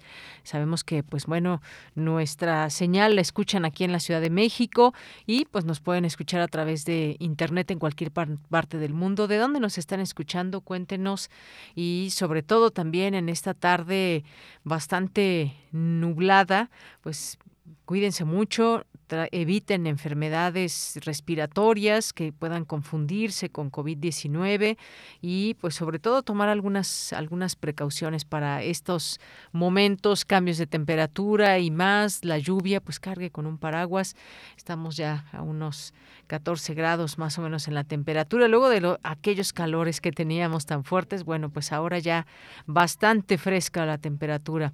Pues gracias a las personas que nos siguen escribiendo como todos los días en Prisma RU, en Facebook y en arroba Prisma RU en Twitter. A quienes no nos escriban, pero nos están escuchando siempre, también les mandamos muchos saludos y nuestro agradecimiento por preferir esta sintonía en el cuadrante. Pues muchas gracias aquí a las personas que le están aquí haciendo varias preguntas a la doctora Ana García. Mandamos saludos. También. Eh, nos dice aquí Yadis Fabián, dice, excelente entrevista, es lamentable que el sector público de salud no sea lo suficientemente eficiente para la población. Pues sí, como nos decía la doctora Ana, necesidades que surgen porque hay justamente eso, esa necesidad de tener más a la mano a una persona que nos pueda orientar en términos médicos. Eh, también nos dice por aquí Verónica Ortiz Herrera, Dice, esto que ha pasado a los sacerdotes es un ejemplo de que la violencia ha rebasado este gobierno. Con su estrategia Brazos no balazos ha empoderado más a los narcos. Eh, el presidente López Obrador le importan más las corcholatas que la seguridad del país. Muchas gracias, Verónica, por el comentario aquí ya leído. Eh, gracias a Rosario Durán. Nos dice en Londres, las farmacias pertenecen al National Health Service. Hay farmacéuticos con entrenamiento especial para poder recetar a personas. Ahí mismo venden los medicamentos. Me enfermé en Londres y no me podían atender en el servicio de salud, por eso acudí a la farmacia. Pues muchas gracias aquí por el comentario. Rosario, importante también muchas veces pues conocer cómo es en otros lugares y cómo se puede replicar cuando sean prácticas que puedan ser acordes a nuestra realidad. César Soto, muchos saludos. Dice, los consultorios médicos aledaños a farmacias otorgan un servicio médico comunitario. En primer eh, contacto de atención médica inmediata y urgencia del momento. Atiende un médico general y no especialista. Sí, es, definitivamente son médicos generales, no son especialistas. Ya ellos nos pueden remitir con algún especialista si es que algo detectan y que obviamente pues no tienen conocimiento amplio sobre esa área. Y nos manda aquí un GIF del el famoso doctor, ya saben cuál doctor. Gracias, César. Paloma G. Guzmán, felicitaciones, excelente entrevista. Joel Cabrales, muchos saludos. Eloísa Villarreal, Paloma G. Guzmán, excelente. Remarcar la importancia del médico familiar. Gracias, Paloma. Minerva de Octubre, excelente entrevista. La doctora, una excelente profesional. Soy su paciente y de verdad se nota, se nota la ética y el profesionalismo desde el primer momento. Muchos saludos. Qué bueno, Minerva. Gracias, eh, gracias por este comentario. Diogenito también, refrancito, nos dice, queremos respuestas y soluciones de forma inmediata. Por eso vamos a esos consultorios y recetan lo que está ahí junto. Los servicios privados también abusan y peor, te mandan medicamentos incluso de libre patente, pero no te ponen la sustancia activa y te recetan carísimo. Pues sí, a tomar en cuenta todo esto, porque sí, muchas veces, pues obviamente te van a recomendar que compres lo que está vendiendo la farmacia. Y hay variaciones entre estas eh, pues patentes libres. Muchas gracias, refrancito. Chris Morris, saludos. Guerrero, Paloma nos dice pocos servicios y saturados en muchas clínicas. No sirven ni los rayos X en 20 minutos de consulta. ¿Qué pueden hacer para cuadros que necesitan más estudios o laboratorios? Acudes a particular, aun cuando tienes acceso a IMSS e ISTE, para no esperar varios días o meses de atención. Muchas gracias. También aquí nos dice Refrancito, por supuesto que la mayoría hemos hecho uno de estos, eh, uso de este negocio de consultorios por necesidad, comodidad y estigmatización. No falta el de locos metiendo en el IMSS, de, de locos metiendo en el IMSS, pero también el no uso afecta a la institución, clásico que porque por cualquier cosa llevamos a los niños hasta por un catarro. Muchas gracias. Gracias a Francisco García, también desde Monterrey nos escucha Minerva muchas gracias y saludos hasta el norte. Esperamos que que sí tengas agua ya en Monterrey, Minerva. Ha habido una, una problemática muy grande allá, que si no llueve, que si se ha entregado el agua a manos de particulares, la explotación y muchas otras cosas. Gracias eh, por esta atenta escucha. Eh, gracias también aquí, a quien más tenemos, a Mario Navarrete, muchas gracias, a Jorge Morán Guzmán, que nos dice, el poder omnímodo del dinero genera enfermedades mentales que llevan a la drogadicción, la cual provoca consumo de armas que, unidas al odio, llegó ya a asesinar gente inocente, periodistas y ahora a sacerdotes buenos. Estamos en un ambiente muy crítico. ¿A dónde vamos? Pues sí, unas reflexiones sociales eh, entre la sociedad que debemos hacer y plantearnos. Gracias, Jorge. Armando Cruz, buen día sobre los asesinatos en Chihuahua. Eh, nos dice Carmen Aristegui entrevistó hoy en la mañana al hijo del guía de turistas asesinado y el hijo duda de que su padre esté muerto, al igual que los sacerdotes jesuitas. Bueno, pues para eso estarán las autoridades y darnos respuestas contundentes en casos tan graves como este. Gracias, Armando. Refrancito nos dice muy buena tarde, con muchísima atención escuchando el programa, en especial al maestro Barranco, a quien envío un fuerte abrazo por este eh, por esta entrevista. Eh, fue lo de, los primeros en compartir una situación terrible y que tristemente también se está usando como botín político. Gracias a Rosario, nos dice independiente sus creencias, son personas que ayudaban a esa comunidad tan abandonada como hay muchas que existen en el país y ahora los seres humanos más cobijados por el gobierno que considera que no hay que molestarlos. Pues cuántas cosas, cuántas cosas en torno a un solo caso como este, por poner el ejemplo. Acaban de cambiar recientemente gobernadora allá en esta zona, allá en Chihuahua, y pues qué labor hacen junto con todas las autoridades, pues siempre importante seguir de cerca esto y las acciones de los gobiernos municipal, estatal, el gobierno federal, si no, pues bueno, difícilmente se va a lograr algo en este país. Carmen Valencia, saludos. David Castillo Pérez también, muchas gracias siempre aquí por su atenta escucha. Doris Morales, te mandamos muchos saludos también, muchas gracias. Y gracias a las personas que sigan sumando sus voces aquí en nuestras redes sociales. Muchísimas gracias.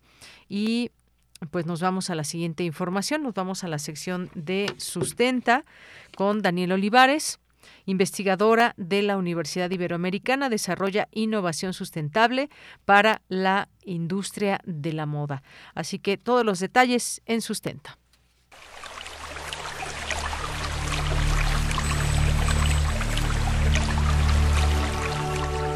Sustenta, sustenta. Innovación universitaria en pro del medio ambiente.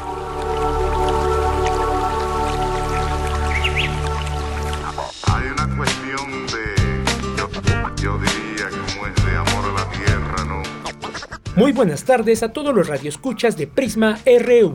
Les saluda con mucho gusto Daniel Olivares Aranda. Bienvenidos a este espacio sonoro sustentable. Bienvenidos a Sustenta.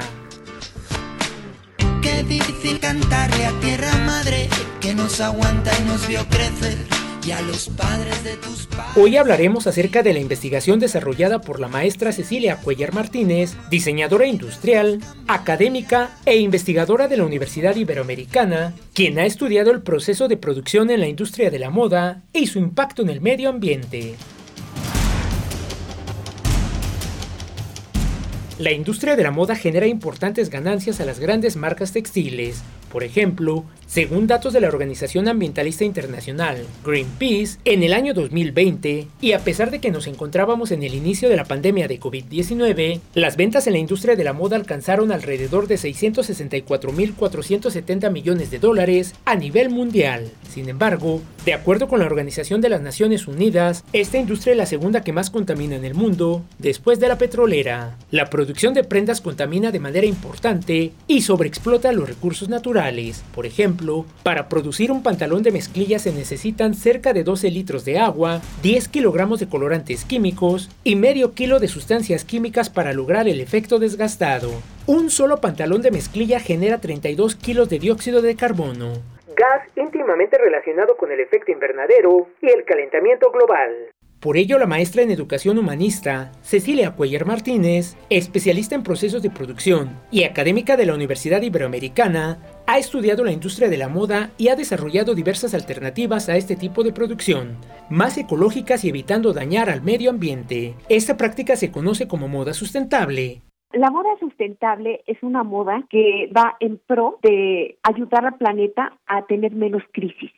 ¿Por qué? Porque no deja huella de carbono. Porque la moda sustentable es una moda que regresa, es de la tierra y regresa a la tierra. Eso es lo que se quiere y eso es lo que se ha desarrollado últimamente. En las empresas textiles, por lo regular, contaminan muchísimo y desarrollan lo que es la prontomoda, fast fashion. Hoy por hoy ya han tomado conciencia y lo que tratan de hacer es recuperar alguna parte del proceso de producción para volverlo más eco y entonces esto se convierte en algo sostenible. Ahora bien, existe otro concepto clave, la moda sostenible. La maestra Cuellar Martínez nos explica. La moda sostenible es aquella que ya se le recuperó algo que va a aportar al planeta, algo que ya no va a ir en contra de esta crisis que estamos viviendo de contaminación. Y la moda sustentable es una nueva propuesta que se hace a base de materiales que se pueden regenerar y regresan a la tierra, es decir, salen de la tierra, por lo regular se producen con fibras naturales vegetales y artificiales. Las artificiales las dejamos casi que a un lado y son textiles que se pueden volver a compostar. Esa es una área, la de las hilaturas y las fibras naturales vegetales, pero también eh, hemos estado trabajando sobre hongos, que son los micelios y que se podrían utilizar para teñir, que también el teñido es de lo más desgastante que hay en la industria textil y de lo más contaminante. Son miles de, de litros los que se utilizan. Entonces, lo que se trata es de generar a base de hongos a base de cultivos y también eh, a base de, de, lo que son membranas bio, con biomateriales que son sustratos o desechos para regresarlos a la tierra en un compostaje. La maestra Cecilia Cuellar Martínez, con amplia trayectoria en el área de procesos de producción y diseño textil, indumentaria y moda, se ha especializado en nuevas tecnologías e innovación como biomateriales, tecnotextiles y nanotecnología, desarrollando un vasto compendio de alternativas para implementar en la industria textil. Escuchemos un poco del trabajo que ha desarrollado la diseñadora Cuellar Martínez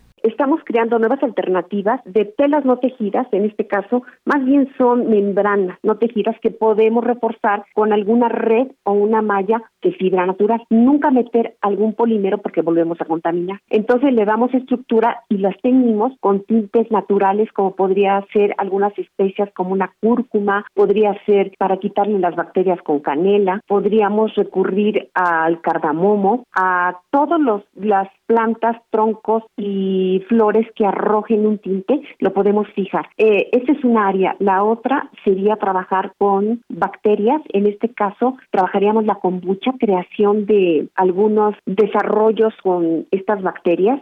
Se alimentan y después se secan, se les da un acabado y también te ahorran. Con una sola tinción queda, cosa que, por ejemplo, con unos jeans puedes en una tinción llevarte 3.000 litros aproximadamente de agua y ya todo el proceso 14.000 litros en este caso es con una sola inmersión, lo puedes. En la próxima entrega de Sustenta conoceremos más acerca del trabajo de la maestra Cecilia Cuellar Martínez y las alternativas que propone la industria textil para evitar la contaminación del medio ambiente. Si tienes alguna duda o comentario puedes compartirlo a través de las redes sociales de Prisma RU o directamente en mi cuenta de Twitter. Me encuentras como arroba Daniel Medios TV. Para Radio UNAM, Daniel Olivares Aranda. Hay una cuestión de, yo, diría, como es de amor a la tierra, tierra, tierra. Bien, pues continuamos y nos vamos ahora a la información internacional a través de Radio Francia. Relatamos al mundo. Relatamos al mundo.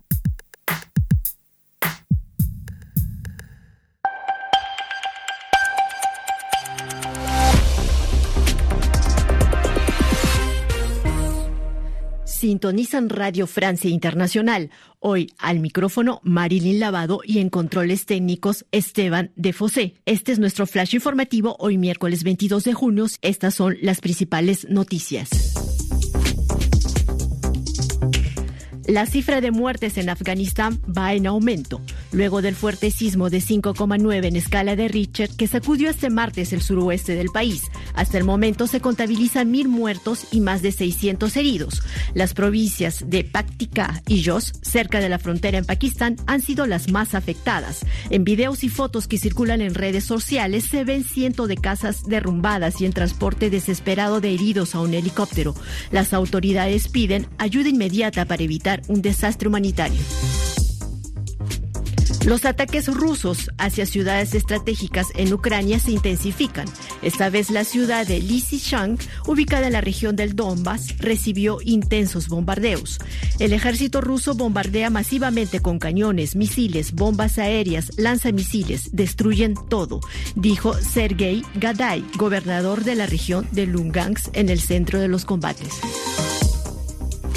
Un carguero turco salió hoy del puerto ucraniano de Mariupol luego de estar varios días allí bloqueado.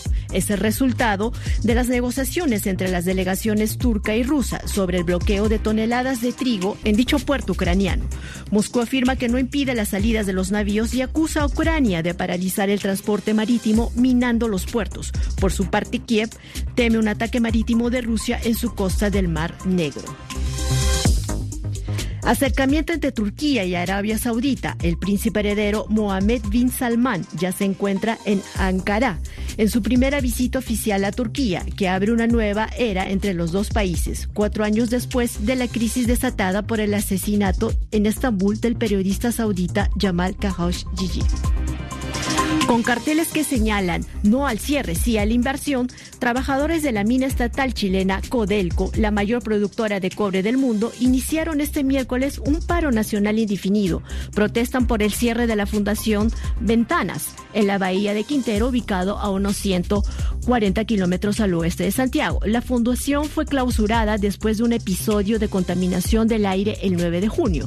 El sindicato de trabajadores considera su cierre arbitrario y exige al gobierno una inversión de 54 millones de dólares para que la planta cumpla los estándares ambientales más altos.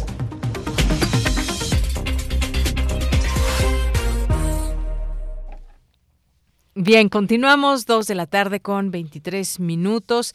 Vamos ahora a platicar con Renata Alessi, como les había comentado cuando iniciamos el informativo. Ella escribió un libro que se llama No guardes tu dolor. Ella es egresada de la carrera de Lengua y Literatura Hispánicas de la FESA Catlán y también forma parte del equipo de poetas errantes. Este es eh, su primer libro, Esperamos que después escribas otros. Renata, bienvenida, muy buenas tardes. Hola, buenas tardes. Gracias por la invitación. Pues Renata, cuéntanos un poco desde dónde nace, pues bueno, aunque parezca quizás obvio, muchas veces pues hay cosas que parten desde el dolor y el no guardarlo, pues justamente genera que hagamos algo, como en este caso un libro. Pero cuéntame, es un poco, comentábamos ahorita antes de entrar al aire, pues muchas veces pues historias que son ficcionadas, pero que también partimos en algunos momentos de cosas que hemos sabido, otras cosas que nos pasan, otras cosas que nos informamos, que conocemos, para que pues bueno, hoy entregues este libro de No guardes tu dolor. Cuéntame un poco. Sí, em, pues siempre em, me ha deprimido un poco eh, leer como noticias, eh, pues en general, ¿no? De que mataron a tal persona o que hubo este ciertas ciertos tiroteos en tal lado, bla, bla, bla. Entonces, eh, por eso eh, yo cuando leía noticias, pues se siente una impotencia muy grande, pero yo me imaginaba eh, qué sentía esa gente que perdía a alguien cercano, cómo lo veía, qué, cómo cambiaba su vida, porque tal vez para otras personas solo era como de, ah, ya mataron otra vez en tal lado, pero para las personas cercanas no es así, cambia su vida totalmente. Y por eso escribí eh, un par de, de, textos que traté de meterme en la piel de, la, de esas personas para pues dar a conocer, digo, tal vez no, no como tal eh, qué noticia fue, no exactamente y todo, pero sí, eh, no sé, sentir esa empatía por, por esas personas que pierden a seres queridos. y, y, bueno, también hay eh, textos que son más como personales, que igual van de la mano con el título, que yo eh, siempre he escrito por como para canalizar mi dolor, mi propio dolor, que a veces no puedo decirle a la gente que está cerca y no es porque no confíe en ellos, simplemente no, no sé cómo. Entonces por eso también escribía y eso resultó en mi libro.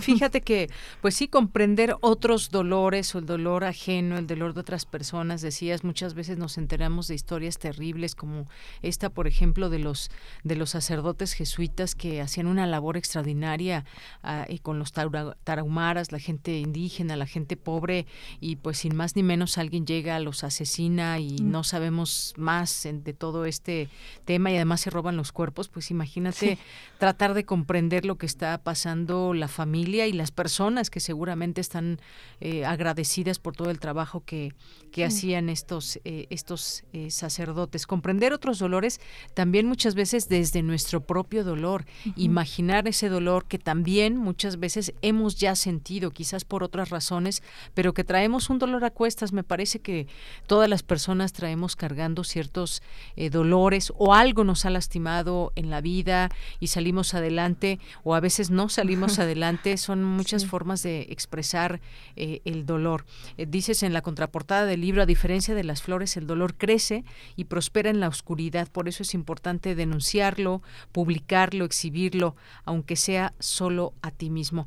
Pues esto creo que nos dices mucho de cómo ves esta, eh, este dolor o cómo lo sientes. Importante no guardarlo, como dice tu título. Sí, y bueno, también decidir qué hacer con ese sentimiento, porque muchas personas usan ese dolor y, y crecen cosas malas, digamos, eh, si a mí me hicieron daño, pues yo también voy a hacerlo y lo voy a regresar peor. Pero creo que la gran enseñanza de cuando uno tiene episodios pues muy feos de en su vida en general, pues es tal vez que ese, ese mismo dolor te ayude a saber que a otra persona también le causaría lo mismo, tal vez, no sé, ciertas acciones que tú hagas en su vida, cosas así. Entonces, a partir del dolor, tratar de, de sentir esa empatía es difícil porque sí he conocido a muchas personas que siempre dicen, pero es que, eh, ¿cómo puedes simplemente no sentir rencor hacia ciertas cosas? Pues es que sí se siente, pero no, no tratas de destruirle la vida a otras personas solo porque pues alguna vez a ti te la destruyeron, porque así nunca se terminaría el ciclo. Entonces, eh, pues sí, eso, tratar de aprender de esos dolores, hacer una mejor persona, a que no sea tan miserable ya de por sí todo, sino ayudarnos unos a los otros a través de la empatía. Así es, un libro que nos habla de esos eh, dolores que podemos encontrar en distintas eh, historias, eh, historias de personas jóvenes, historias de personas más, más niñas, por ejemplo, de madres, situaciones y contextos que pues seguramente hemos conocido o incluso hasta, hasta vivido. Y como tú dices, hacer, pues nada nos lleva a hacer crecer ese dolor eh, y que muchas veces no se rompe ese ciclo. Si me algo me generó o alguien me generó dolor, bueno, yo le quiero infligir dolor para una especie de, de, sentirnos satisfechos, pero una satisfacción pues realmente perversa en todo esto y muchas veces combinada con el odio y demás, pues bueno, surgen muchas malas, eh, malas acciones. Como bien dices, escribirlo, contarlo, relatarlo, denunciarlo, el dolor que se expresa de muchas formas y a veces nos hay una especie de, de enconchamiento, nos estamos padeciendo un dolor, incluso nos flagelamos, incluso pues tenemos pensamientos que nos lleven a, la muerte. ¿Cómo, ¿Cómo crees tú que se puede eh, que se puede sacar ese dolor cuando pues de pronto sentimos que ya nada vale la pena y que pues eso si lo trasladamos a nuestras propias personas, porque sabemos que hay muchas veces, y tú lo dices por ahí en una parte del libro, a veces diciembre es un mes, un, mes en donde hay, suben los suicidios por alguna razón, el, hasta el clima tiene que ver, pero es un momento donde mucha gente está con su familia, pero quien no tiene familia, pues siente mucho dolor. Cuéntame cómo, cómo escudriñaste toda esta parte de los dolores ajenos y tal vez también propios. Sí, pues em, como ya había mencionado, siempre escribí a través de lo que yo sentía, porque, o bueno, que no podía expresar a los demás, porque, bueno, hace mucho leí una frase que se me quedó muy marcada, que el papel es más paciente que el hombre. Y es que a veces uno dice, le dice cosas a la gente, pero se lo toma de una forma que tú no querías y que no era tu intención causar eso, tal vez incomodidad o molestia. Entonces yo siempre me fui como muy describir lo que sentía. Eh, se lo agradezco mucho a mi mamá, que ella me decía, escribe, toma, este es un diario, bla, bla, bla. Y ya yo escribía, ¿no? Lo que sentía, lo que pensaba en el día. Y eso me ayudó a, a como a pues manejar mis emociones, pero lo malo es que a veces no los puedo transmitir a las personas que están así como alrededor pero eh, gracias a eso también entendí a las demás personas eh, a, que no mm, pues sentir esa conexión. O sea si siempre es si yo lo siento obviamente otro, otra persona va a sentir lo mismo. Y no es como no soy una persona aparte nadie es una isla por sí mismo realmente todos estamos conectados. Y pues eso o sea a partir de los dolores que yo sentía de niña porque tuve depresión infantil y pues eso me hizo empezar a, pensar en las personas que iba conociendo a través de mi vida, en lo que leía, en pensar, bueno, yo sufrí esto, pero esas personas que están sufriendo y cómo se siente y, y, tal cual tratar de ponerme en su piel. Yo sé que no es lo mismo, pero sí eh, tratas de, de ser empático con esas personas, con esos dolores.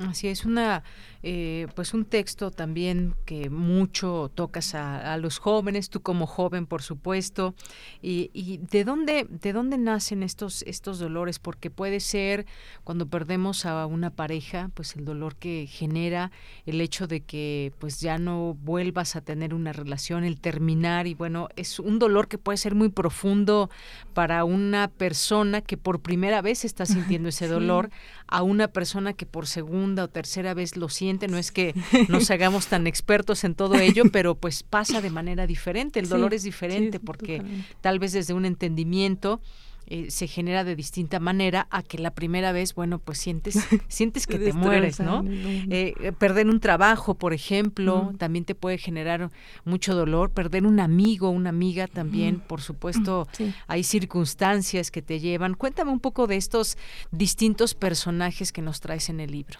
Sí, pues eh, justamente em, no es lo mismo eh, perder un amor, eh, como estábamos comentando, la primera vez a la, a la quinta, ¿no? Ya como que no. Ajá, y no es que uno tenga experiencia ya en el dolor, ¿verdad? Pero pues sí va siendo diferente.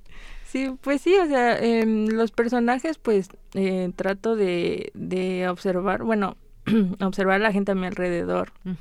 También, obviamente, lo que yo siento, lo que yo veo que los demás sienten que a veces yo, hay cosas que luego yo no comprendo, pero trato de, de entender platicando con amigos o este viendo cómo actúan, ¿no? Es como tener mi libretita y ver. Este, y pues así, o sea, traté de, de darles como su trasfondo, así pensando como en las personas que he conocido, o incluso en las personas que he perdido, y cómo se sentía. Es, es algo así. Sí, es algo muy íntimo. La verdad es que este libro sí es muy íntimo. Eh, yo había dudado mucho en publicarlo, pero al final pues me atreví por, pues también recordar a una persona que siempre me decía que, que escribiera, que siguiera escribiendo, que no dejara que mi dolor fuera en vano, que todo lo que había vivido igual le podía ayudar a alguien que lo leyera. Claro, y muchas veces también el dolor se esconde, no se quiere hacer visible porque pues no queremos vernos vulnerables ante la mirada de los demás, eh, guardamos ese dolor y nos, eh, nos flagelamos en silencio, lloramos eh, a escondidas y demás.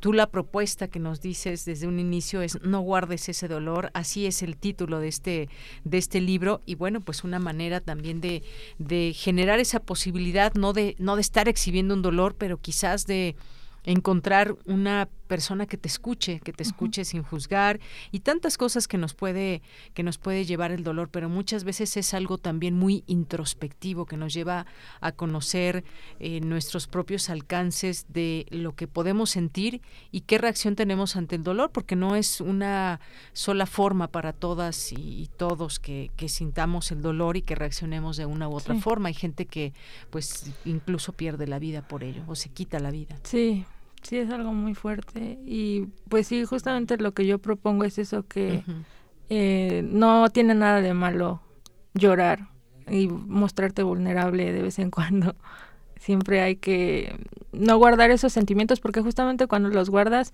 y explotan es cuando justamente termina personas con su vida. Efectivamente. No guardes tu, tu dolor de Renata Alessi. Cuéntanos dónde, si alguien que nos esté escuchando quiere pues leer tu primer libro, ¿dónde lo puede conseguir? En Amazon, eh, ahí lo buscan tal cual, no guardes tu dolor, eh, Renata Alessi, y les va a salir eh, las dos versiones en paperback y en este ebook. Muy bien, Renata Alessi con una S. Y pues muchas gracias Renata por estar aquí compartiendo estas historias eh, de dolor, estas historias que incluso podemos eh, comprender o que hemos sentido situaciones o pasado por situaciones similares a las de tu, tus personajes en este libro. ¿Algo más con lo que te quieras despedir? Mm, pues les mando saludos a las personas que me quieren y que me están escuchando y a las que no me quieren y no me conocen también. los saludo y pues muchas gracias por invitarme aquí. Bien, pues muchos saludos a todas estas personas que te están escuchando, que conoces, que no conoces y que pues este alcance de tu libro pues sirvase quizás quienes nos están escuchando pues ya eh, algo de curiosidad les has plantado con todas tus palabras que nos estás diciendo ahora. Yo les puedo decir, ya lo leí completo este libro, lo recomiendo y pues bueno, muchas gracias Renata Alessi por estar aquí en Prisma RU de Radio UNAM. Gracias. Gracias por la invitación. Gracias, Renata Alessi, que como les decía, eh, forma parte de Poetas Errantes o formó parte en algún momento de esta generación. La tuvimos por aquí también el día del, del aniversario. Y bueno, pues egresada de la carrera de Lengua y Literatura Hispánicas de la FES Acatlán. Muchas gracias, Renata. Gracias. Continuamos. Prisma RU. Relatamos al mundo. Continuamos dos de la tarde con 37 minutos. Nos vamos ahora a la sección de Dulce Conciencia, que en un momentito estará aquí con nosotros. Ya está. Y nos vamos primero a su presentación. Dulce Conciencia.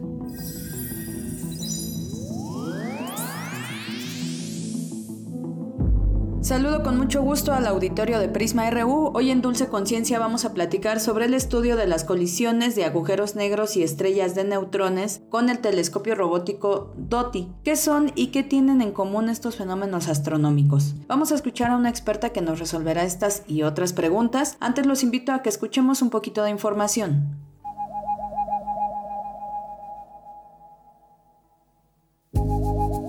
Una de las cosas que condicionan la vida de una estrella es con cuánta masa nace, es decir, cuánto combustible tiene que quemar durante su vida. Nuestro Sol es una estrella bastante común, pero una que tenga seis veces la masa de nuestro Sol pasa a ser ya una estrella de neutrones. Un agujero negro es mucho más masivo aún. Cuando muere una estrella muy masiva, crea una explosión y comienza a eyectar las capas exteriores que tiene para crear así una supernova. Pero hay sistemas de dos estrellas, que bien pueden ser grandes. Cuando estas mueren, causan diversos eventos de forma simultánea, tales como la propagación de ondas gravitacionales por la deformación del espacio-tiempo, y es gracias a eso que logramos saber de ellas. ¿Qué misterios guardan? Para Radio UNAM, hice la gama. Y sobre este tema, recientemente la doctora Rosa Becerra Godínez, académica del Instituto de Ciencias Nucleares de la UNAM, brindó la conferencia El estudio de las colisiones de agujeros negros y estrellas de neutrones con el telescopio robótico DOTI, en el marco del ciclo de conferencias El Universo los Viernes que lleva a cabo el Instituto de Astronomía de la UNAM, esto desde que inició el año, así es que Vamos a seguir recomendándoselos. La doctora explicó aquí cómo es que son captados los destellos de rayos gamma de la colisión de estrellas. Vamos a escucharla. Cuando la materia, o bueno, cuando estas estrellas muy, muy masivas evolucionan, pierden las capas muy externas y el centro que te queda ya es una materia que no conocemos aquí en la Tierra como tal y que está dominada por neutrones. Entonces, a eso se refiere con estrellas de neutrones. Y bueno, esto está relacionado con la tabla periódica, ¿por qué no? Si ustedes se acuerdan, otra vez, lamento el déjà vu en química, porque a todos nos toca aprendernos esto, este, los neutrones están, mm, están relacionados con el peso molecular de cada uno, bueno, con el peso atómico de los elementos, ¿no? Entonces, mientras más pesado es un elemento, quiere decir que tiene típicamente más neutrones y más protones en el núcleo. Y ahora, cómo se forman estos elementos, ¿no? Hay, varias sopas. Y este, los astrónomos tenemos una, una tabla periódica bastante particular que nos dice que, bueno, el hidrógeno y el helio estaban ahí cuando todos despertamos y se forman el Big Bang.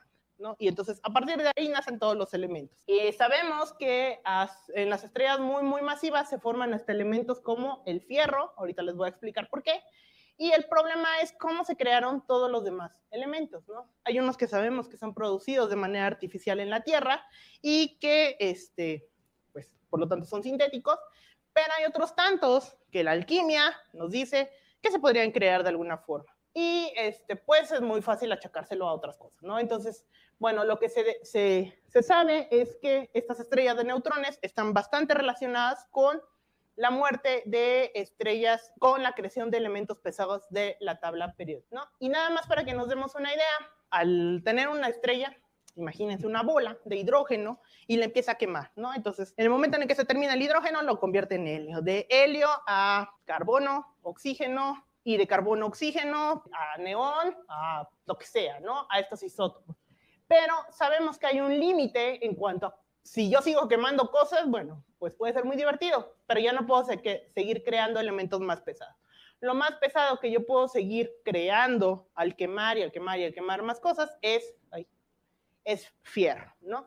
Y si no me creen que estas conferencias son bastante amenas, escuchemos de qué manera la doctora Rosa Becerra explicó el proceso AR. Entonces aquí vamos a hacer una analogía, ¿no? Para explicar el proceso AR, porque el proceso AR es, es una cosa entre astronomía y química que pues, a mí me costó un poco de trabajo cuando te lo explican que con, este, que con niveles subatómicos y no sé qué tanto, ¿no? Imagínense que ustedes viajan en el metro, ¿no? Ustedes, y, y, ustedes están hechos de velcro, ¿no? Entonces todo lo que ustedes tengan se les pega. O pueden ser, yo qué sé, pueden estar cubiertos de pegamento, como lo quieran.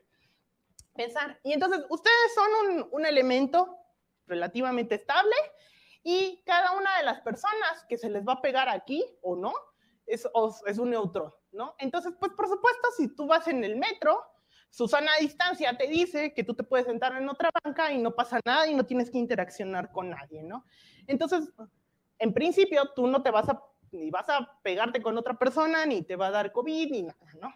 Pero en cambio, ¿qué pasa en Pantitlán a las 7 de la noche? Pues si esta persona le dice, Susana, a distancia, porque aquí tienes que estar a 30 centímetros de mí, bueno, a fuerzas va a tener que interaccionar con la persona, ¿no? El proceso rápido es esto, que el, el, la estrella de neutrones, el átomo o cualquiera de los átomos está tan lleno de otros neutrones que es imposible para él no interaccionar y que se te peguen los neutrones de tal forma que pues no te queda de otro que volverte más pesado, ¿no? Entonces, el proceso este podríamos llamarle que es el proceso slow, que es donde, bueno, pues ahí tú vas, o sea, no sé por qué razón no ir a embarrársele a alguien en el metro, pero el proceso R es lo que pasa en las estrellas de neutrones, este, y no te queda de otra interaccionar y entonces, por lo tanto, volverte más pesado. De tal forma que otra vez haciendo la analogía, si tú eres de velcro, pues tú saldrías como con 30 personas pegadas en tu mochila y por lo tanto, pues estarías más gordis, ¿no? La doctora explicó también qué es lo que sucede luego del choque de estas estrellas.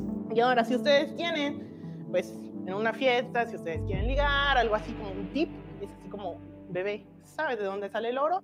Pues sale de las estrellas de neutrones, porque pues, por supuesto uno es ñoño y no tiene otra manera de ligar. Entonces, la manera en la que tú dices, bueno, o sea, ¿por qué el oro es tan valioso? O sea, ¿por qué el oro no lo podemos crear aquí en la Tierra? Pues porque no somos alquimistas. Eso por un lado, ¿no? Y otra, porque no se puede crear el oro. Este, el oro está depositado en las minas. ¿Por qué? Pues porque cuando suceden estas kilonovas en el pasado, ¿cuánto lleva la humanidad viva? Miles de años. Pero bueno, ha habido kilonovas por mucho más tiempo. Entonces, las kilonovas, a la manera de, de, que, bueno, cuando explotan, de todos modos, las capas siguen viajando, siguen viajando, y el polvo de oro llega hasta la Tierra como llega a todos los cuerpos celestes que haya por su paso, ¿no? De tal manera que se depositan, se sigue creando la Tierra y se van depositando más capas de la Tierra, ¿no? De tal forma que, bueno, por eso es que los encuentras a diferentes profundidades de el planeta, ¿no? Y es por eso que es tan valioso. Y continuó explicando cómo funcionan y cómo son percibidas las ondas gravitacionales. La onda gravitacional no es más que simplemente esta deformación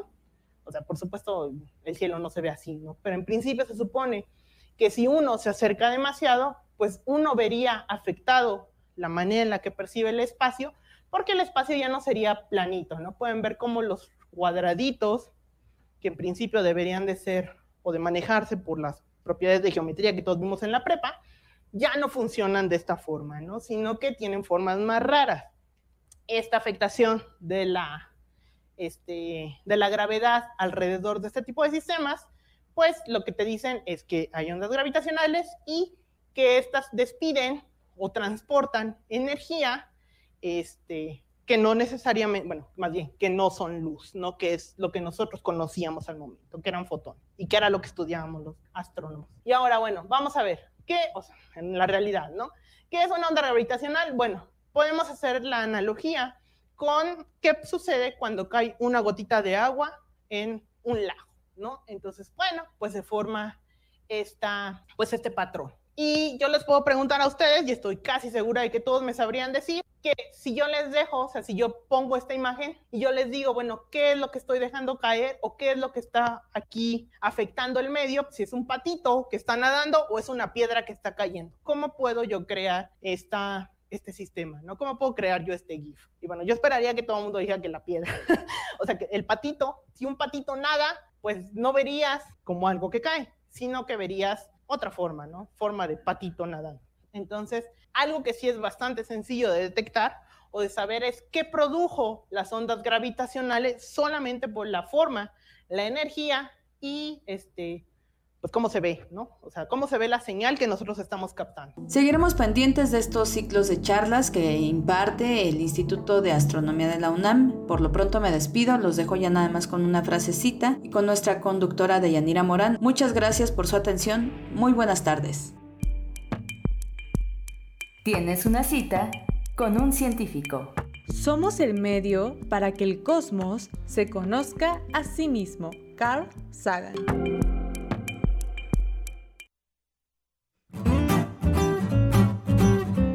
Cultura RU. Bien, pues después de escuchar Dulce Conciencia con Dulce García, nos vamos ahora a Cultura, la sección de Cultura con Tamara Quiroz. Adelante, Tamara.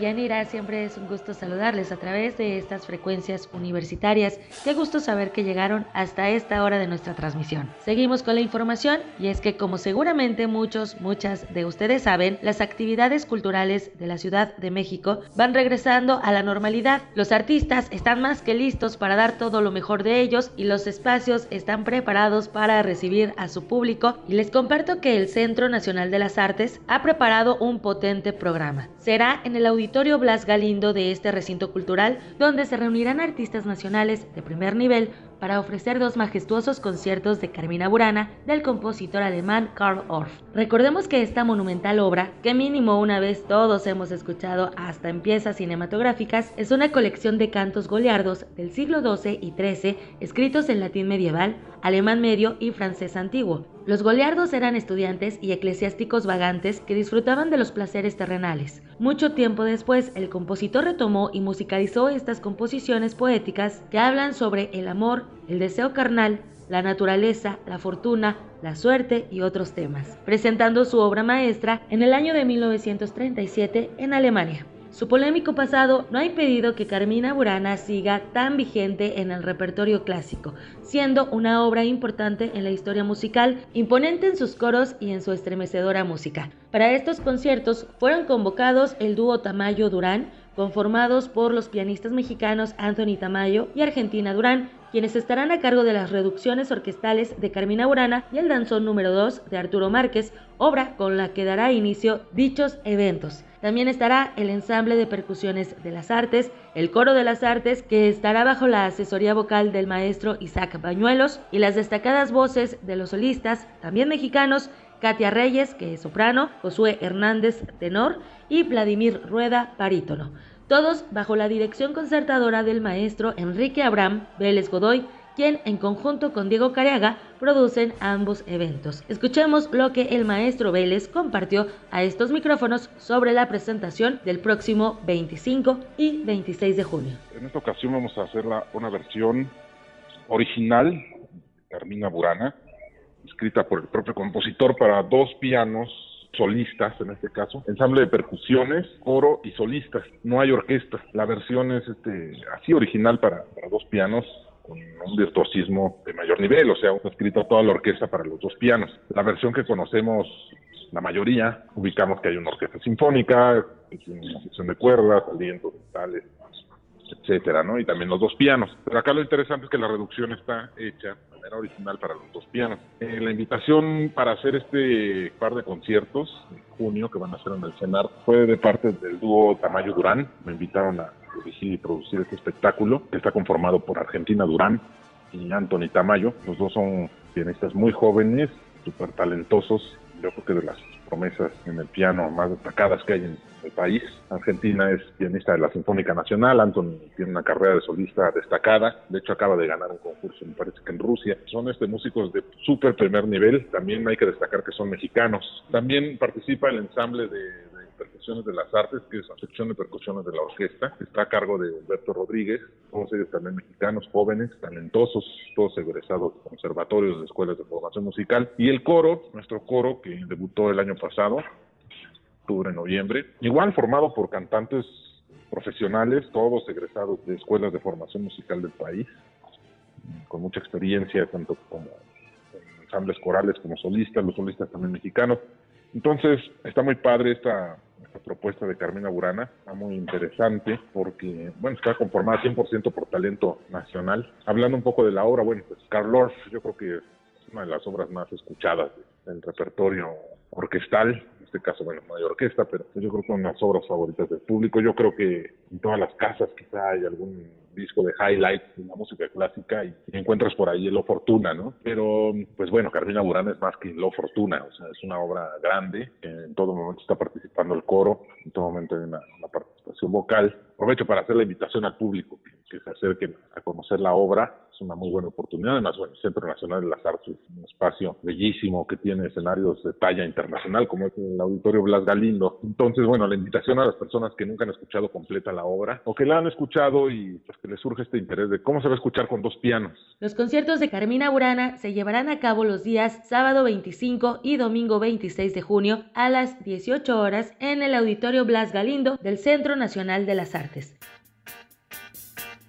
En otra información, vuelve a los escenarios Es cortita la vida, espectáculo de cabaret que nació en las calles para celebrar la vida y dignidad de las trabajadoras sexuales. A través de donativos del público, este proyecto busca apoyar a la Casa Xochiquetzal, único lugar en el mundo que da hogar a trabajadoras sexuales que al llegar a la vejez se vieron en situación de calle. En este recital grosero, Minerva Valenzuela no solo hace un rápido recorrido por distintas etapas del trabajo sexual en la Ciudad de México, sino que se detiene a comentar y desactivar algunos prejuicios que se tienen sobre esta forma de vivir.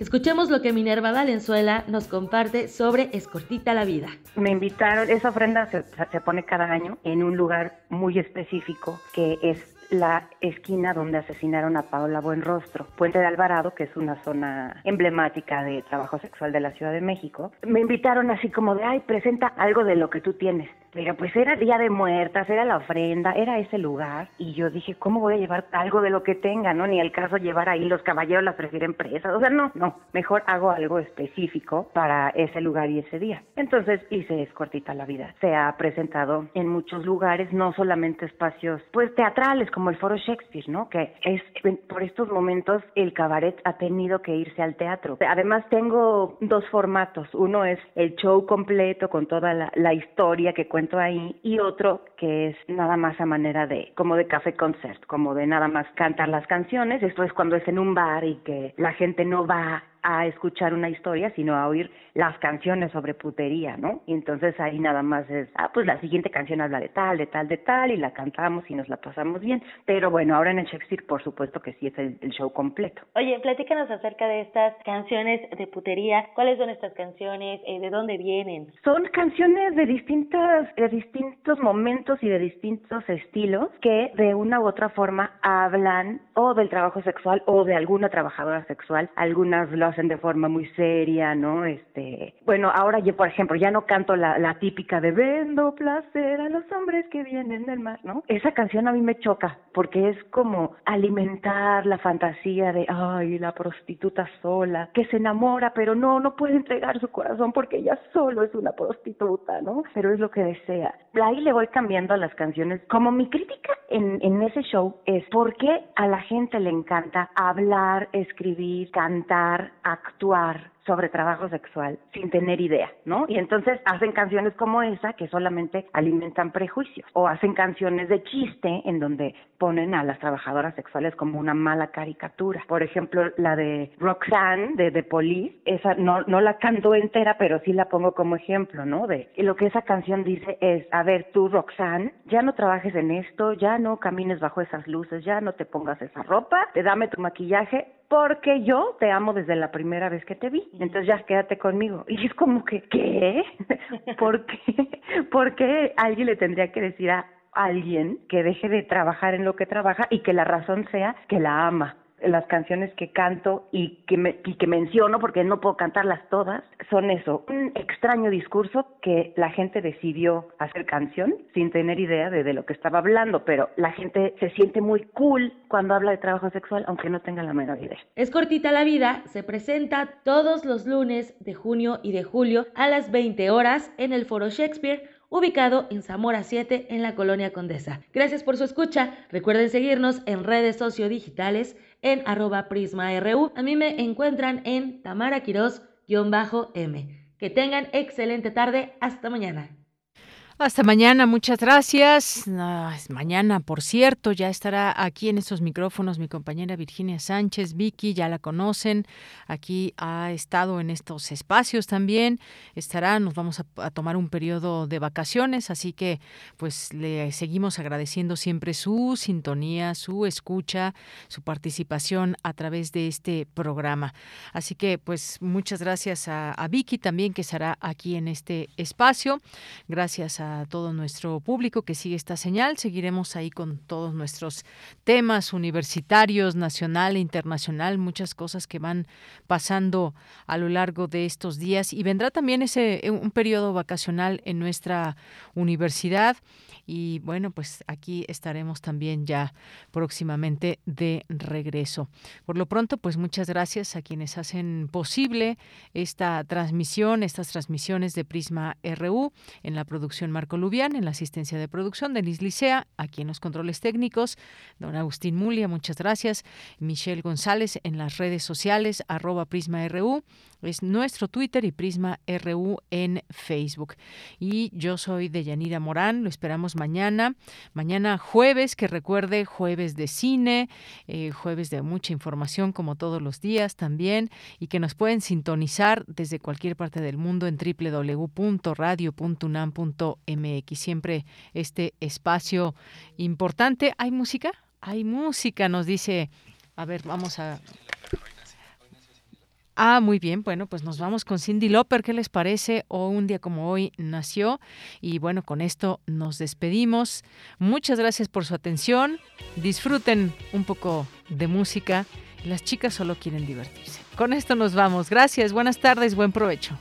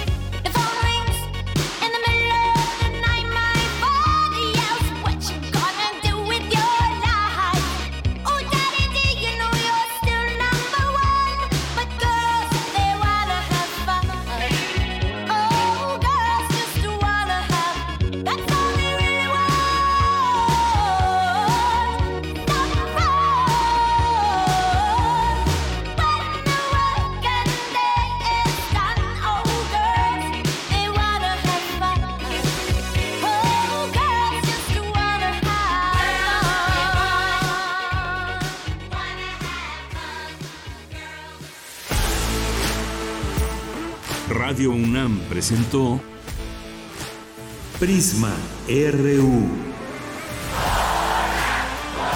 Una mirada universitaria sobre los acontecimientos actuales. Prisma RU. Relatamos al mundo.